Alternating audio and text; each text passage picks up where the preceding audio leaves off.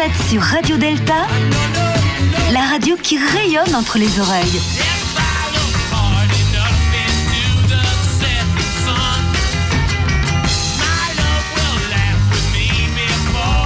Radio Delta. Bonjour à tous et bienvenue sur Radio Delta. Vous êtes en direct jusqu'à 22h dans notre émission 1, 2, 3 Soleil, en direct de nos studios parisiens éphémères. Pour nous écouter en podcast, retrouvez-nous sur le site internet. Alors ce soir, dans 1, 2, 3 Soleil, autour de la table, nous avons Jean-Laurent Turbet, le chroniqueur blogueur, Viviane Bensoussan, la chroniqueuse rectifiée, Jean-Pierre Thomas, le chroniqueur noir, et bien sûr Gilles, le techman, dit aussi Gilles à la technique, sans qui cette émission ne tournerait pas très rond. Alors deux précautions d'usage avant de commencer cette émission. Tout d'abord, personne ici ne parle au nom de son obédience ou ne représente autre chose que lui-même ce qui n'est déjà pas si mal. Ensuite, personne ne parle au nom de la franc-maçonnerie, et puis nous verrons certainement avec nos invités qu'il en est de même pour l'islam. Au cours de ces deux heures de direct, nous allons explorer les liens qui existent entre l'islam et la franc-maçonnerie. Deux invités prestigieux pour nous accompagner dans cette émission. Tout d'abord Philippe Liénard. Les francs-maçons vous connaissent bien, Philippe, puisque vous êtes belge d'abord, et puis surtout vous êtes franc-maçon et auteur d'ouvrages sur la franc-maçonnerie. Puis Hassan Chalgoumi, vous êtes imam, imam de Drancy, vous êtes bien connu des médias comme le défenseur d'un islam modéré. On vous a d'ailleurs nommé l'imam de la République. Suite à vos prises de position contre le voile intégral, l'intégrisme et pour le rapprochement interreligieux, vous êtes progressiste et vous êtes pour un islam qui s'inscrit dans les valeurs de la République. Vous avez été invité à la Grande Loge de France et même au Grand Orient de Belgique et vous nous le direz ensuite dans d'autres obédiences maçonniques pour des conférences et je précise pour éviter les amalgames que vous n'êtes pas franc-maçon. On reviendra bien entendu sur les échanges que vous avez pu avoir avec les francs-maçons à l'occasion de ces deux conférences. J'aurais envie de vous poser une première question, c'est qu'est-ce que vous a apporté finalement ce contact avec les francs-maçons et les francs-maçonnes? N'oublions pas les femmes. Bonsoir et euh, merci infiniment de m'avoir invité. La première chose, je commence, je rends hommage à, ma chère euh, Clara Alter, mhm. la femme à Marek Alter, qu'elle nous a laissé aujourd'hui à 6 heures du matin toute une pensée à mon frère Marc Alter, euh, des années d'amitié. On a fait le tour du monde ensemble, dans le pays arabe et euh, ici. J'ai eu l'honneur de la voir plusieurs fois à la mosquée de Roncy. Et une pensée à elle, paix à son âme, et que Dieu lui donne la force. Voilà. Vous m'avez posé la question aussi sur l'islam. L'islam de lumière, quand on parle de l'islam modéré, parce que nous sommes malheureusement face à une minorité je parle en général, une minorité, une minorité, euh, cette minorité, elle essaie de salir l'islam. Elle prend en otage l'islam, les musulmans. Euh, dans ce cas-là, on est obligé de dire un musulman modéré. Au début, on parle de l'eau solitaire pendant cette période, quand il y a les jugements de Mira. Mais la réalité, non. Il n'y a pas de l'eau solitaire. Il n'a jamais été. Il est parti seul. Non. Il y a toujours les moyens, il y a toujours aussi euh, des personnes qui sont derrière, quel que soit au niveau de cette idéologie. Jusqu'à on a eu d'autres, Kouyachi Kouachi, Kolabali, Madine Mour, et d'autres, d'autres de centaines. Ça fait que on est face à, on est obligé de dire, voilà, il y a un musulman modéré, un musulman terroriste. On ne peut pas nier que ces attaques étaient au nom de l'islam. Parce que le jour de sortir, quelqu'un dit ça, c'est pas ça l'islam. Moi, je suis en contradiction au niveau de ça. Euh, comme je l'expliquais hier à l'université, on est à 80% des sunnites, 20% des chiites. Plusieurs diversions. Pour moi, la divergence ou cette diversité au sein de l'islam, c'est une richesse. C'est pas une chose qui est négative. En même temps, mais on a notre vrai problème au sein de l'islam, c'est la politique. Tant qu'on ne se sépare pas la religion de la politique, on trouvera toujours les problèmes, quel que soit chez les sunnites qu'on appelle les frères musulmans, les salafismes, le wahhabisme, ou quel que soit chez les chiites qu'on appelle les muallahs, il est euh, cette euh, représentation d'un régime, c'est le régime iranien. Et ça, c'est le combat interne au sein de l'islam que tu combats, je pense que long terme, euh, on l'a payé cher euh, dernièrement pendant 5 ans, 2 millions de morts et, des victimes et des blessés, 6 euh, millions de réfugiés partout en Syrie, qu'on croit en, euh, ce fameux euh, printemps arabe. Euh, le combat aussi qui est un peu difficile aussi, le combat de se rapprocher surtout de la communauté juive. Je ne le cache pas, c'est un combat difficile. Moi je suis l'imam de Drancy, l'imam d'une ville qui la connaît quand même une tache noire de l'histoire de la France et de l'Europe, l'histoire de la déportation. Je pense c'est logique et réel et clair que je suis proche de la communauté juive.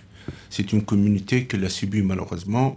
Vous savez très très bien l'histoire de la Shoah et l'histoire aussi, euh, cette histoire sombre de l'humanité de l'Europe. Et ça fait que moi j'ai beaucoup de relations avec ça et des préjugés malheureusement d'une minorité qui respecte rien et qui parle d'un antisionisme, mais la réalité c'est un vrai euh, antisémite, une haine, un amalgame énorme. Pour euh, l'éloge, j'ai eu l'honneur. Au début, quand j'entends en Tunisie euh, par rapport à la franc-maçonnerie ou quand j'étais en Syrie aussi, ou j'étais au Pakistan, en Inde, souvent malheureusement très négatif, très très négatif, très très négatif. Euh, j'ai eu l'honneur de, lire, aussi de participer.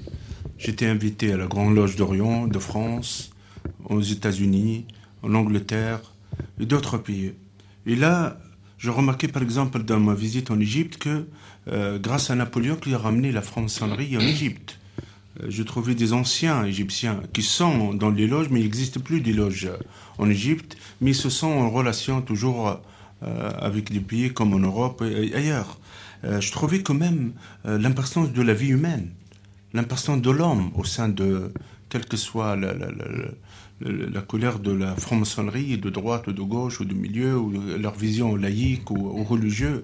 Par exemple, qu'est-ce que je trouvais à la Grande Loge de France? Qu'il y a tout. Je trouvais des musulmans, j'étais invité. L'une des choses qui m'a touché énormément, depuis 23 ans, il y a une loge, c'est l'Amir Abdelkader la loge d'Amir Abdelkader. Pour moi, c'était, j'étais invité et à l'entrée, je vois l'Amir Abdelkader, j'étais étonné, sa photo, et ça, ça m'a touché énormément. Et, cette image, euh, grâce à ça, je commençais à travailler un peu pour, euh, premièrement, de comprendre plus le rôle de la, la maçonnerie, euh, l'importance. Je trouvais plein de choses qui sont communes avec l'islam. Par exemple ah voilà. Tant que si l'homme au centre de ça, l'homme, l'humanisme, le respect, la fraternité, parce que j'entends le mot frère, frère. Bien sûr. On dirait que je suis dans une mosquée ou dans une église ou synagogue. J'entends frère. Mais il y a les frères musulmans aussi. Ah non. Vous savez, il y a un proverbe arabe, moi je l'ai lancé. Euh, ils disent en arabe, là où euh, s'il n'y a pas les frères musulmans, tous les musulmans sont des frères. Parce que c'est la politique qui sépare. ils, essaient de défendre leur place, leur cause, leur chaise. Ils massacrent la vie, au nom de sacré en plus. Ils massacrent des vies au nom de sacré. Et c'est là qu'on le subit réellement. Bah, vous parlez de fraternité, donc vous pensez, enfin vous pensez, vous affirmez qu'il y a des valeurs communes Tout que vous voyez dans la culture maçonnique, chez les francs-maçons, et dans l'islam. Et dans l'islam, la fraternité, cette solidarité, cette amitié, l'écoute. Euh, vous trouvez de tous bords, toute origine. Ça, je l'ai trouvé, je l'ai vu, je l'ai visionné. Et je trouve que c'est fort, cette réunion, euh, les contacts, la réflexion, pour améliorer la vie humaine, pour trouver cette liberté que je crois au sein. Il y a beaucoup de choses que je trouvais euh, très importantes. Tant que la fin, l'importance que l'être humain, il vit dans dignité, respect, un combat intérieur. Parce que les, moi, je compte énormément euh, au jour de montée de, d'extrême droite, de racisme, c'est la franc-maçonnerie qui vont être là. C'est eux qui vont nous protéger. Euh, pareil, je pense, pour des autres qui vont être l'obstacle et aussi qui peuvent arrêter les extrêmes en général, même les extrémismes islamistes aussi, mhm. pareil, parce que c'est un débat. Euh, je leur rends hommage, ils m'ont soutenu. J'ai eu des soutiens énormes pendant une période qui est difficile, pendant une période. Ça, c'est des choses que je, je le partage. Aussi, qu'est-ce que je trouvais au sein, par exemple, je ne parle pas de la Grand Orient, ils sont très, très, on va dire, laïques, mais moi aussi, je suis laïque. Moi, je suis laïque, mais ma relation avec Dieu, elle est entre moi et mon Seigneur. Là, je pense que vous nous expliquer un petit peu. Oui, quand un imam dit je suis laïque. Euh, je suis laïque. Expliquez-nous ça. Pour moi, ma laïcité, elle m'empêche pas d'adorer mon Seigneur n'est pas l'obstacle qui bloque entre... Non, je suis libre de croire ou de ne pas croire. Deuxièmement, la laïcité, elle me permet d'avoir ma religion, d'avoir de la liberté d'exercer mon culte. Mais ma laïcité, elle me, elle, me bloque au niveau de quoi? Au niveau de de partage, de pas mélanger la politique et la religion. Ça aussi. De pas aussi imposer euh, ma croyance, ma conviction, ma vision sur les autres et de respecter l'autre. Euh, grâce à la laïcité, c'est elle qu'elle me protège. Elle protège les minorités, elle protège la liberté des autres. Ça, et j'affiche souvent, quand, surtout dans les médias arabes, quand je le dis, je suis et laïque, là, il devient fou.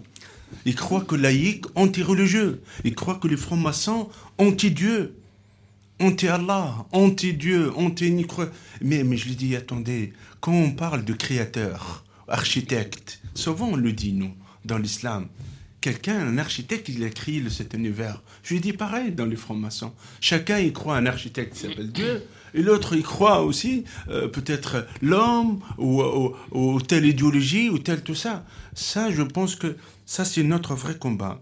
Et qu'est-ce qui reste maintenant? Le, travail, il est énorme. Euh, il y en a, existe actuellement en Turquie, il existe au Maroc. Euh, j'ai eu l'honneur, il y a deux semaines, de déjeuner avec le grand maître d'un des loges. Voilà, je ne vais pas donner. Et qu'on est en train de travailler pour la Tunisie. Oui la Tunisie, si tout possible, euh, Bahreïn. Euh, aussi, on est en train de travailler aussi par la Jordanie. Ça existe, mais ils se développent en plus. Ça, c'est la possibilité. C'est des gens qui croient, ils croient, ah, pardonnez-moi, à ces valeurs et en même temps. Après, être laïque, l'Allemagne, hein, il faut l'expliquer. Parce que la laïcité, on l'a pris d'un côté très négatif. Était aussi pris d'une manière euh, pure politique à des intérêts électoraux, sorry. Et si on le voit dans une vision de dire non. La laïcité à permettre de, de donner. Il y a 2300 lieux de prière en France. Ça, en Égypte, vous ne pouvez pas avoir une église, une supplémente église, sauf des déteriorations énormes. Je, là, je rends hommage aux chrétiens d'Orient, aux, Coptes, qui n'est pas facile d'avoir. Vous savez, euh, dans les titres de pièces d'identité, derrière, il est marqué chrétien. Ça, ça c'est à débattre, ça c'est à parler de choses qui, sont concrètes. En France, non, la pièce d'identité, quel que soit Isabelle Mohamed ou Xavier ou Ali ou, converti ou, ou, athée, tout ça, sa religion, c'est à lui. Cette laïcité où je crois, l'Allemagne pour moi, c'est ça. Euh, euh, l'égalité entre l'homme et la femme. Ça, c'est mon Allemagne. Ma, ma laïcité à moi. Mes valeurs que je défends et, je trouve. Qu'est-ce que je trouvais aussi chez euh, euh, la franc-maçonnerie, aussi euh, cette diversité qu'elle existe, où je crois au sein de l'islam, la réflexion, elle fait que je le trouvais énormément. La pensée, parce que dans le Coran, il y en a plein. Plein de versets qui parlent Pourquoi ils ne réfléchissent pas, ils ne révisionnent pas? Ils n'ont pas, ils ne regardent plus loin que ça. Je pense ça c'est euh, le plus important. Aussi cette modestie fraternelle, quel que soit un responsable, un grand maître ou d'autres, je trouvais ça au sophisme. Mhm. C'est la même hiérarchie de le sophisme. Il y a toujours le maître, il y a l'élève. Cette manière, je trouvais, euh, c'est ça que je vois ces côtés très très positifs. Aussi la liberté aussi cette liberté de s'exprimer, cette liberté aussi, avec aussi de respect de l'intérieur. Juste à propos de la liberté, il y a une parole euh, qui est d'usage dans certains rituels maçonniques qui dit que la franc-maçonnerie n'impose aucune limite à la recherche de la vérité. C'est une belle expression que nous on, aime, nous on, aime, bien en tant que franc-maçon. C'est-à-dire qu'il n'y a aucune limite, ce qui nous permet d'aller chercher ces parcelles de vérité dans d'autres religions, dans d'autres cultures, etc. etc. Est-ce que, est que ce terme n'impose aucune limite à la recherche de la vérité? On pourrait le dire pour l'islam. Est-ce qu'on pourrait dire l'islam n'impose aucune limite à la recherche de la vérité? Vous savez, on va dire, euh, je vais vous dire quel islam. Euh, il y en a. Euh, ma vision de mon islam, l'islam de la majorité, je pense. Vous savez, dans le Coran, il y a la sourate Ibrahim. Ibrahim. Sourate Ibrahim. Abraham, il pose la question à Dieu, comment tu fais vivre, euh, redonner la vie? Dieu, il a posé la question, tu as encore des doutes? Et là, il a montré l'exemple, vous voyez les, les quatre oiseaux qu'il a pris, après il a mis... Ça, ça fait dire, si c'est Moïse qui pose, ou Abraham qui pose cette question, nous, on a le droit aussi de poser des questions. L'existence de Dieu, c'est ça qui donne la force. Euh, l'existence de tel verset. Pourquoi? Parce que euh, euh, la, majorité, chaque verset qui termine d'une réflexion, regardez, réfléchissez, entendez. Ça fait que il y a, aussi, on parle l'entière de l'astronomie, de la santé, de, de la science. Il y a plein de choses, plein de choses énormes qu'on n'aura pas le temps de, de tout dire, tout ça. Je pense que cette liberté, c'est ça que c'est. En même temps, le dialogue entre Dieu et le diable. Satan ou Iblis, on appelle en arabe, Iblis, il y avait un échange énorme entre Dieu et Iblis. Ça, pour moi, c'est une liberté. Si Dieu il arrive à parler avec Iblis, que nous, on sait très très bien qu'il y a eu un désaccord énorme. Une question. Oui, bonsoir Monsieur l'imam. J'avais une question. Vous venez justement de rappeler dans certains versets l'importance de, je veux dire, de l'éducation, de la transmission, de la recherche de la vérité, de la recherche de la science. Comment expliquez-vous qu'au tout début de l'islam, on a connu une période faste, une période lumineuse, et qu'aujourd'hui nous vivons une période d'obscurantisme et d'obscurité absolue liée à l'islam? Vous savez, je, partage 100% votre vision l'islam de lumière, ou euh, on va dire l'âge d'or, cette période de Bagdad. Vous savez, euh, euh, les Abbasides, pendant les Abbasides, un des émirs de euh, al-Abbasiyya, la période d'état des Abbasides, vous savez, quand le, ils préparent toute une armée. Pourquoi? Pour accueillir le roi des Juifs. Ils arrivent. Le président de la communauté juive à l'époque en Irak, il l'appelle le roi des Juifs, Malik el-Yahoud. Et tout il se prépare. Toute la ville ils ont décoré toute la ville pour l'accueillir. Et quand je lis ça, ça me fait tellement... Je dis, mais attends, on est où? On est loin de ça. On est loin. On est loin. À cette période où vous trouvez des savants de confession juive, confession chrétienne, musulmane, tous ensemble pour l'humanité, tous ensemble de traduire, de travailler, ça on est loin. Parce, pourquoi? Parce que euh, au lieu de le texte, ce texte-là, pourquoi? Pour moi, s'il ne sert pas à l'intérêt de l'humain, c'est pas un texte. Au nom de texte, on massacre, on tue. C'est pas le texte sacré. Le texte sacré, est pour l'intérêt de protéger l'être humain. C'est pas le texte, au nom de le texte, on éduque des enfants comme Mira. Ou la maman de Mira, elle sort et elle éduque ses enfants de dire l'autre, le juif, le chrétien, c'est l'ennemi d'Allah. Euh, l'autre, c'est l'ennemi. L'américain, c'est l'ennemi. Les Israéliens sont nos ennemis. C'est ça. Hmm. C'est plus le texte de la religion. Ça, ça, malheureusement, c'est des sectes. On va pas dire la politique aussi, parce que souvent on dit c'est ça la politique, c'est pas la politique. La politique, voilà, on peut avoir des, avis différents, on se respecte. Vous voyez, euh, comme chez nous, à l'Assemblée nationale, se débattent, mais après ils déjeunent ensemble tous. Hein, ils mangent ensemble. Il y, y a, une vision de haine qui n'a rien à voir pour moi, l'islam. L'islam de lumière, l'humanisme, le respect de l'autre. Vous savez, euh, quand la communauté juive était rejetée de l'Espagne, le roi de Maroc, il a ouvert la porte. Quand il y a eu malheureusement toutes ces rafles en Europe, c'est la Turquie qui a ouvert sa porte. Il y a aussi en Tunisie le Bey. Le Bey, il a refusé totalement de délivrer la communauté juive aux nazis qui étaient en, en Tunisie. Et d'autres, d'autres choses qui sont très positives par rapport à l'humanité et, et l'humanisme. Pourquoi est arrivé à ce stade-là? Parce que L'islam Sophie, que je crois, l'islam de lumière, l'islam de l'esprit, c'est plus sa place. Il y a l'islam des frères musulmans, l'islam politique réel, l'islam du khilafa. Des fois, ils massacrent pour juste leur, leur khilafa, leur pouvoir. C'est pas la religion. Il y a eu cette période de christianisme aussi, 14e, 15e ou 16e, 17e. Mais est-ce que vous croyez que c'est le Christ qui a demandé ça? Jamais. C'est le pouvoir c'est les personnes. Dans ce cas-là, moi, je pense qu'il faut qu'on sépare la religion de l'histoire. Il y a une différence pour moi. La religion musulmane et l'histoire de l'islam et les musulmans, c'est pas pareil. Si, si le calife, il s'appelle Hassan Chalgoumi, il a massacré des vies, c'est lui, il faut le condamner, plus que les textes. Après, il y a un travail clair. Quand on est en train de travailler actuellement, il y a une conscience en Égypte, en Tunisie, et aussi en Arabie Saoudite. Hein et au, Bahreïn et Émirats la conscience de travailler sur le hadith.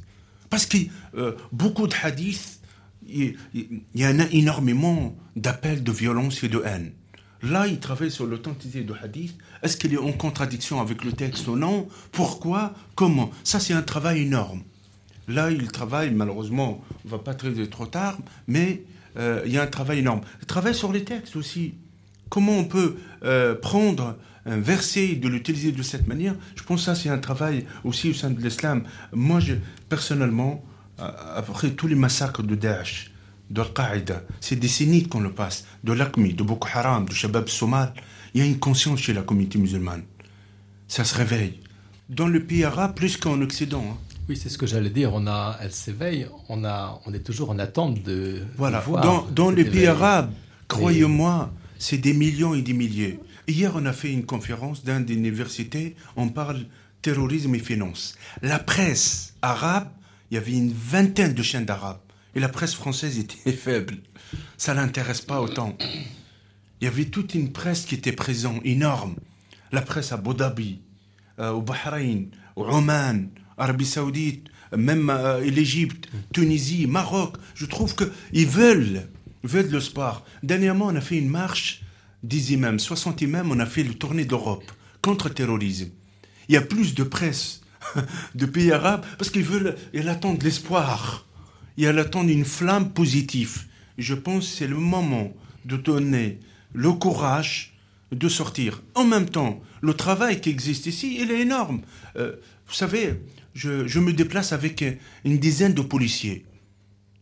Je fais des prêches, des fois, il y a des moments où je suis obligé d'avoir le gilet. on n'est pas à Bagdad, on est à Paris. Il y a, face à ça, autant de jeunesse qui sont partis, 2000 jeunes, ils sont partis en Syrie et en Irak. 7000 jeunes. Ça, c'est la réflexion aussi de franc-maçonnerie. Bien sûr. Ça, c'est votre réflexion. Je pense que c'est très important. Parce que, vous savez, le, communisme, pardonnez-moi, ils ont resté des siècles, et des, des années, des décennies de le combattre, ils n'ont pas réussi. Mais avec l'idéologie, ils ont fait une, une guerre d'idéologie. Que je suis pour le communisme ou non, mais je vous dis en général. Pareil, on le- il faut commettre un combat réel euh, au niveau des armements, au niveau de les moyens, policiers, renseignements, mais il faut combattre cette idéologie. Je compte énormément sur la franc-maçonnerie, d'ouvrir la porte. Il n'y a plus de tabou, on a le droit de parler. J'ai le droit de critiquer le voile intégral. J'ai le droit de dire, il n'a pas sa place hein, parmi nous. J'ai le droit de dire, voilà, j'ai la liberté. Je suis une voix parmi les autres voix, comme vous l'aviez dit tout à l'heure. L'obédience, chacun y parle au nom de son obédience, ou lui-même. Pareil, l'islam. Je peux pas, personne qui a le droit de sortir, je lui dis, je parle au nom de l'islam. Euh, Qui, toi? T'es pas représentant ni de prophète, ni d'Allah. On est libre. Il n'y a personne qui a reçu un mail d'Allah et dit Allez, tu me représentes partout et tu as le droit à tout ça. Ah, moi je le critique souvent. hein. Je dis Si la barbe, elle vous ramène au paradis, Fidel Castro le premier. Et vous, vous êtes tous derrière lui. Ça, c'est une réalité. Ça, c'est. Il faut donner cette critique Est-ce que, est que le message que vous nous donnez euh, ce soir, est-ce que ce message passe dans les banlieues, par exemple à Drancy? Je pense que vous êtes au contact de beaucoup de, de jeunes. euh, euh, comment ça se passe sur le, j'allais dire sur le terrain pratiquement? Vous savez- c'est quoi? Le message, il passe, qu'on est, on est sincère. Mais la minorité, elle essaie de critiquer, elle essaie de déformer notre message. Parce que, parce que nous, on- vous savez, on le gêne, on le dérange, on le bloque, c'est ça. Ils veulent que euh, Tarek Ramadan, Hani Ramadan, tous ces diaboliques frères musulmans, ils ne sont pas frères musulmans, rien à voir. Au début, quand je parle avec la jeunesse, il faut interdire les frères musulmans. Il y en a m'a- dit, moi je suis frère musulman. Je dis, mais si je parle de la mouvance et la secte frères musulmans, les pauvres ils savent rien. Il y en a un, je me rappelle très très bien, j'étais à Montformel, je lui posais la question, est-ce que tu connais Mohammed Rasulullah, Mohammed le prophète? Il m'a dit, il n'habite pas dans le quartier. Ça fait que, dites-moi, qu'est-ce qu'on peut combien gangréner de cette jeunesse? L'ennemi number one, c'est l'ignorance. L'ignorance, le jahl.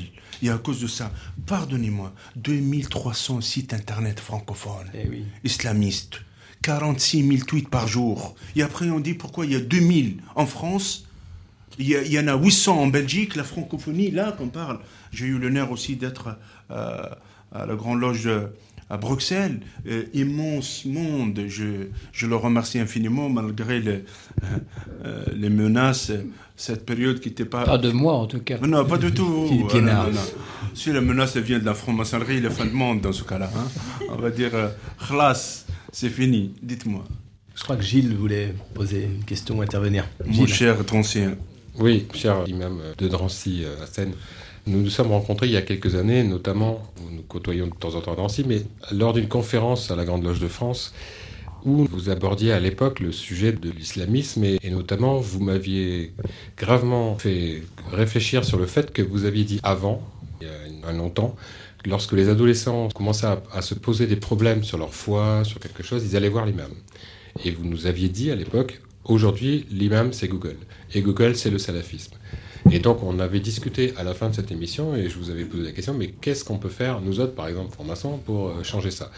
Et vous nous, répondu, il faudrait qu'un islam normal, je dirais, pour pas dire modéré, puisque l'islam est normal, soit sur Internet. Et que face à ces milliers de sites aujourd'hui salafistes sur Internet, il y ait une contre-proposition et que les jeunes tombent sur ces sites-là plutôt que sur les autres ça m'a fait beaucoup réfléchir. C'est une des raisons pour lesquelles moi j'ai participé à l'aventure Radio d'État, parce que je me suis dit, lutter contre les sites salafistes et faire des sites musulmans modérés, moi je ne sais pas faire, puisque je suis franc-maçon, un peu athée et beaucoup franc-maçon.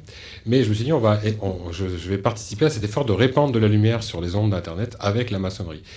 Ma question est en fait, est-ce qu'il y a aujourd'hui des sites qui ne soient pas salafistes sur Internet et où en est la progression de l'un par rapport à l'autre? Et notamment avec ce que vous disiez tout à l'heure, qui était qu'au niveau des pays arabes, si j'ai bien compris, il y a quand même un, mouvement de fond qui lutte contre ça, sur lequel en France on n'est absolument pas au courant. Est-ce que la guerre Internet se met en place dans le bon sens?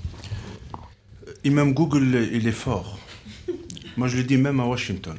Ça, ils n'ont pas aimé. Hein. Il y avait un des responsables de Google, Twitter, Facebook. Après, moi, je le regardais, je lui dis j'accuse, j'accuse, j'accuse, trois fois. Ah, ils ont été choqués un peu. Je dis la fatwa, les plusieurs fatwas contre moi, ils ont passé via vos moyens et vos réseaux. Ma tête est mise à prix grâce à vous. Je dis, je ne l'ai pas dit à cause de vous, grâce à vous, je crois que c'est un honneur. Mais je dis, écoutez, les chrétiens d'Orient sont massacrés. Ça, c'est pas que vos business. Après, ils m'ont expliqué comme quoi. Je dis, mais attends, vous avez créé une machine et vous n'arrivez pas à le contrôler? Sorry. Désolé. Normalement, c'est un moyen de tawas en arabe, de rapprochement. Normalement, vous voulez améliorer le monde. Vous nous rapprochez, vous nous divisez. Vous nous massacrez ou vous nous donnez la parole. Je dis, écoutez, je vous donne un exemple. C'est fou furieux. Quand il y a un site négatif, il y a un article négatif sur moi, ils le mettent en valeur. Ah, grâce à leurs moyens. Bien sûr, c'est ça la force des moyens, l'argent. Et quand un site positif sur Chalgomi, on le met toujours derrière. J'étais étonné, je dis, oh, oh my God, tellement il, travaille dedans. Euh, on a créé un site qui s'appelle Islam News. Islam News pour avoir l'actualité positive et avoir l'actualité courageuse. On a demandé tout ça, on travaille. Mais pour le moment, on n'est pas au niveau, au niveau de ces fanatiques frères musulmans ou ces fanatiques salafistes qui sont soutenus par qui? Par Qatar et par la Turquie et par le régime iranien. En tout, cas, moi j'ai une proposition que nous sommes plusieurs à vous faire autour de cette table, c'est que Radio Delta est une radio maçonnique, mais qui aborde des sujets autres forts que maçonniques du moment où ils répandent de la lumière. Donc si vous-même ou d'autres imams ou d'autres musulmans comme vous souhaitez un jour avoir une, antenne sur Internet, nous sommes là pour vous accueillir. Mille. Alf shukr. Jean-Laurent Turbet. Euh, bonjour, merci beaucoup d'être là. Euh, je crois qu'il faut aussi. Enfin, il y, a eu, y a eu un glissement sémantique euh, sur, sur un certain nombre de termes. Euh, Louis Massignon, euh, dans les années 20-30, comme il enseignait, voilà, pardon, Louis Massignon, comme il enseignait en histoire des religions, et comme il enseignait l'islam, bah, il enseignait l'islamisme. Parce qu'il y avait le judaïsme, le christianisme, le bouddhisme et l'islamisme. Voilà. Et on est passé de islamistes, donc ceux qui étaient euh, plus radicaux ou plus, ou plus dangereux, on les appelait l'islamisme radical, et maintenant, le terme islamiste, veut, le, glissement sémantique, tout simplement, avant, on enseignait l'islamisme parce que c'était euh, comme le catholicisme ou le judaïsme, et on est passé à islamisme radical pour parler des radicaux, et maintenant, le simple terme islamiste veut dire radical, voire radicalisé, fanatique, etc. Donc je crois qu'il faudrait qu'on peut-être qu'on fasse un effort sur, sur, les termes, parce qu'après, le, le glissement, ça va être l'islam tout court, et d'ailleurs dans un certain nombre de têtes, et il suffit de voir sur les réseaux sociaux, dès que vous postez, enfin nous on est, on est sur les réseaux sociaux, dès que vous postez quelque chose de positif ou neutre, et j'allais même dire neutre sur l'islam, vous avez une bordée euh, de, commentaires en disant de toute manière l'islam c'est les tueurs, c'est les terroristes, c'est l'islam qui est responsable, c'est la religion. Donc on va passer à quelque chose, l'islamisme qui était tout simplement l'enseignement de la religion qui s'appelait l'islam comme le catholicisme, comme c'est l'enseignement du christianisme euh, catholique.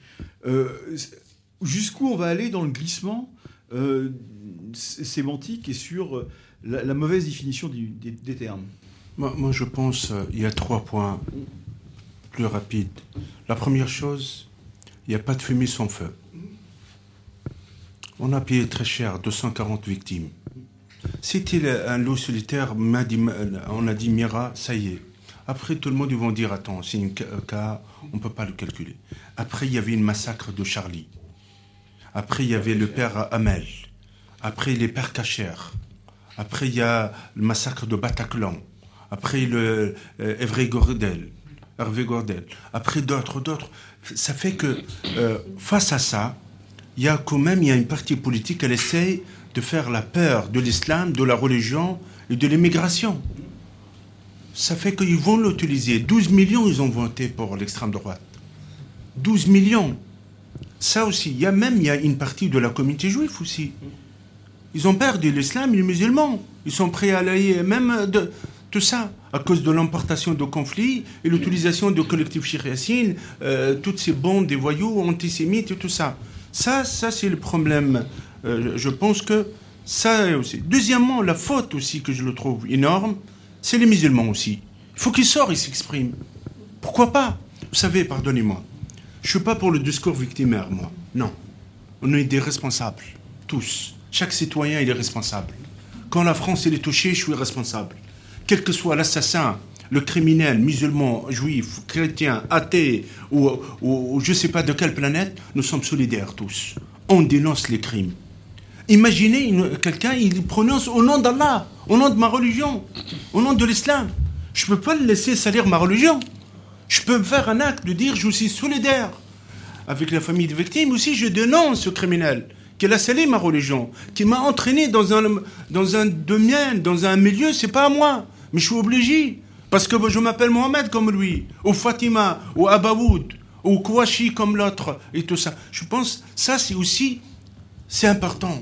C'est important. Parce que moi, je, dès qu'il y a eu l'affaire de Mira, j'ai fait un appel euh, à la place de la République. C'était le mois d'avril, un mois après. Une marche, rassemblement. On était 100, mais on avait plus de CRS que des manifestants. Parce que c'est vrai, il n'y en a pas dans notre culture de sortir, de s'exprimer tout ça. Et en même temps, on l'a payé cher avec l'Algérie et d'autres. Les gens, ils ont peur. Mais quand même, il faut avoir la conscience. Nous, nous sommes une partie du problème, nous sommes une partie de la solution. Il faut que nous, on sort, on s'exprime. Imaginez un million Français de confession musulmane. Ils sortent, ils disent non à la barbarie, non à la haine. Hier, je l'étais pareil à la presse arabe, j'ai dit 60 millions Égyptiens, ils sortent. 1 million en Tunisie, 10 millions en Arabie Saoudite, tout ça, ça c'est le monde. Ils disent non à Daesh, non à ces barbares. Ça fait que l'opinion publique en France, ne trouve plus l'argument de nous critiquer. Même dans le texte, il y a des versets, c'est difficile. La troisième, je le termine euh, vite fait, malgré je dis demi-heure quand même. Euh, vous savez, euh, la troisième, il y a l'ignorance. On ignore nos religions. Un musulman, il connaît rien de le judaïsme. Un, un chrétien, il connaît rien de l'islam.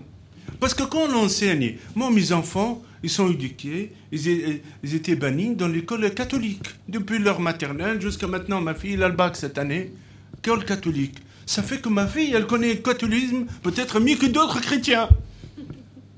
Euh, mes enfants, pareil. Vous ne pouvez pas dire à ma fille, je ne vais pas dire leur prénom, pour question de sécurité, je veux dire, euh, est-ce que tu connais le Christ, la naissance, Nazareth? Mes enfants, ils ont visité Rome. Ils ont eu l'honneur de voir le pape.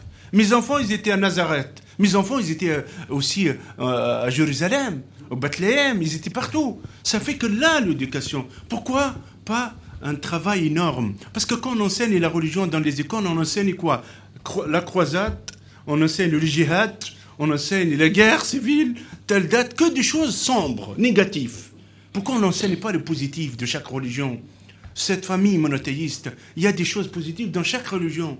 Je pense, ça c'est parmi les solutions, euh, personnellement, pour éviter euh, qu'il y aura des critiques. Et, si on ne fait rien, ça y est, je termine. Si on ne fait rien, croyez-moi, vous avez vu ces critiques, ils vont passer à l'acte. Moi, je le dis, ça fait des années. Ma crainte des guerres civiles, moi. C'est pas de la blabla. C'est une vérité. Il y a des tensions. Il y a la peur. Il y a la peur. Il y a des tensions. Il y a un manque de confiance de système. Ils ne croient plus en nos valeurs. quand il y a une propagande incroyable, quel que soit sur le net ou dans la tête des personnes. Ça, c'est le combat. Et grâce à aussi les francs-maçons que je compte énormément et votre radio aussi. On a, on a trois combats chez les francs-maçons. C'est combattre l'ignorance, le fanatisme et l'ambition. Voilà. Viviane Bensoussan. Monsieur Imam, vous avez parlé d'ignorance. Et je crois que c'est là-dessus que je voudrais rebondir, parce que finalement, euh, l'ignorance, c'est pas le contraire de la connaissance. Le contraire de la connaissance, ce sont les certitudes. Et je crois que euh, tous autant que nous sommes, vous parlez de l'islam, nous avons euh, nos ultra, nos juifs ultra-orthodoxes auxquels on n'a rien à envier. Je pense que tous ces gens-là, finalement, ce sont les, les ultras qui s'expriment, parce qu'ils trouvent par les médias, et je vais peut-être me faire bannir, mais j'en veux énormément aux médias qui sont politisés et qui ont un autre combat que celui de la lumière que les religions ou les humanistes recherchent, eh bien, je pense que ce sont ces médias euh, qui, sont, qui entretiennent les certitudes. Vous disiez l'autre jour, euh, euh, tout à l'heure, pardon, qu'effectivement, vous n'avez pas beaucoup de, d'espace d'expression. J'écoutais l'autre jour une conversation, un entretien avec Rachid Benzine. Rachid Benzine, c'est quand même un islamologue qui a une vue de l'islam euh, très ouverte, euh, qui a une vue historique, donc qui est capable de donner différents courants. Euh, il y en a qui sont modérés, mais je rejoins un peu Gilles là-dessus. Je pense que l'islam, c'est l'islam. Et puis, on a des perceptions différentes, on a des sensibilités différentes. il s'entretenait avec Delphine Orviller, qui est rabbin libéral du judaïsme. Et je crois que c'est ça qui est important. Ces gens-là, on ne les entend pas. Moi, j'ai euh, entendu cet entretien sur Academ, qui est un média privé, un peu comme nous. Alors, est-ce que vous pensez pas que, quand je dis privé, euh, Philippe, je veux dire que euh, on n'est pas sur RTL, sur Europe 1, ou voilà, c'est tout. Est-ce que vous ne pensez pas que le combat aujourd'hui, il est plus dans, la, dans le contre les médias qui entretiennent finalement euh, ces certitudes, je ne parle pas d'ignorance, euh, est-ce qu'il ne faut pas mettre en lumière euh, les différentes facettes et puis surtout ce qu'est vraiment l'islam, ce qu'est vraiment le judaïsme, ce qu'est vraiment la maçonnerie, ce que sont vraiment les êtres humains en quelque sorte?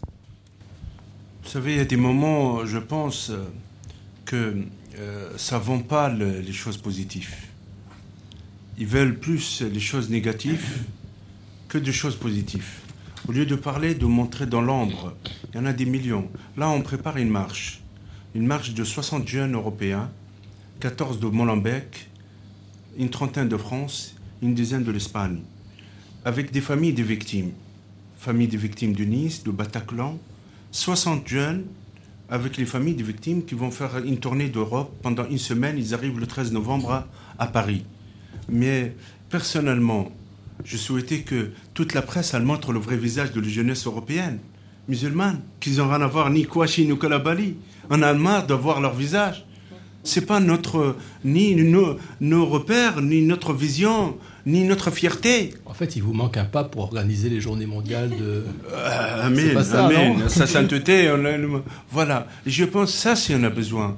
Nos médias, malheureusement, c'est triste. Quand vous avez vu, il y a un du chaîne, je ne vais pas le nommer, sinon j'aurai des, des, problèmes de la justice après. Euh, vous savez, une, petite blague, je l'ai dit au propriétaire de la chaîne, hein, la première chaîne d'info hein, euh, euh, de France. On est, entre nous ici, hein, vous pouvez le dire. Oui, voilà. La première chaîne d'info de France, vous savez quelle blague C'était un couple. Il regarde la télé, cette chaîne, et à force de le regarder, il a dit à sa femme, croyez-moi, dès que je vois un arabe, je jette la fenêtre. Sa femme, elle a dit, tu as oublié, es un arabe. Elle a dit, désolé, sorry. Tellement c'était fort. Ah, je ne veux pas dire de la, vache de cerveau, mais d'une manière. Mais uh, I am sorry. Attendez, on a des vrais problèmes. Mais les vrais problèmes, c'est la société aussi, elle a part, sa part de responsabilité. Aussi, cette éducation, on a un problème d'éducation, on a un problème d'autorité, on a un problème aussi de, euh, voilà, de visibilité, de donner le positif à cette jeunesse. Je pense que c'est un combat à long terme et euh, les médias, il faut qu'elles véhiculent un message fort, positif. C'est ça qu'ils vont trouver leur euh, repère. Je suis obligé de partir. Une, petite dernière question, s'il vous plaît. Euh, Jean-Pierre Thomas, et après on, vous libère. Oui, la, franc-maçonnerie est née au probablement au XVIIe siècle des conséquences des guerres de religion. Euh, parce que les, euh, les gens ont peut-être eu marre de voir se massacrer les protestants, les catholiques. Alors, je ne vais pas parler comme Martin Luther King, I have a dream. Si, si on imaginait qu'on inventerait une maçonnerie qui réunirait les chiites et les, et les sunnites, en leur disant ben maintenant vous êtes frères, vous allez discuter entre vous, euh, vous allez confronter vos idées, mais d'une manière positive, et après vous recevrez des juifs, après vous recevrez des chrétiens, et après même vous recevrez des athées. Voilà. Est-ce qu'on peut faire un rêve comme ça aujourd'hui? Moi, je pense qu'il existe. Ça existe. Ça existe. Regardez, je vous donne l'exemple. Hein. Moi, je suis admirateur énormément de Bahreïn. Au Bahreïn, euh, quand je suis arrivé, je vois une, cathédrale en face de moi. Je dis, mais c'est un rêve, c'est une réalité. Une cloche le dimanche, au cœur de Golfe, des milliers de des gens qui prient, 35 églises, et j'avance un peu, je trouve deux synagogues. Ah, je dis, mais attends, est-ce qu'ils sont ouverts, le synagogue? Ils m'ont dit oui, juste euh, pas tous les jours, mais le samedi, tout ça. Quarantaine de familles, ils étaient là, de la communauté juive bahreïnie qui parle arabe comme moi. Je dis salam alaikum, ils m'ont dit salam. Quand je dis shalom, ils m'ont dit shalom. J'étais étonné je veux trouver des bouddhistes, des sikhs, et en même temps, je trouvais des mosquées chiites à côté de mosquées sunnites. Un peuple qui vit ensemble. Mais qui l'a séparé, qui a déchiré la situation? C'est un régime de Mollah qu'on appelle le régime iranien.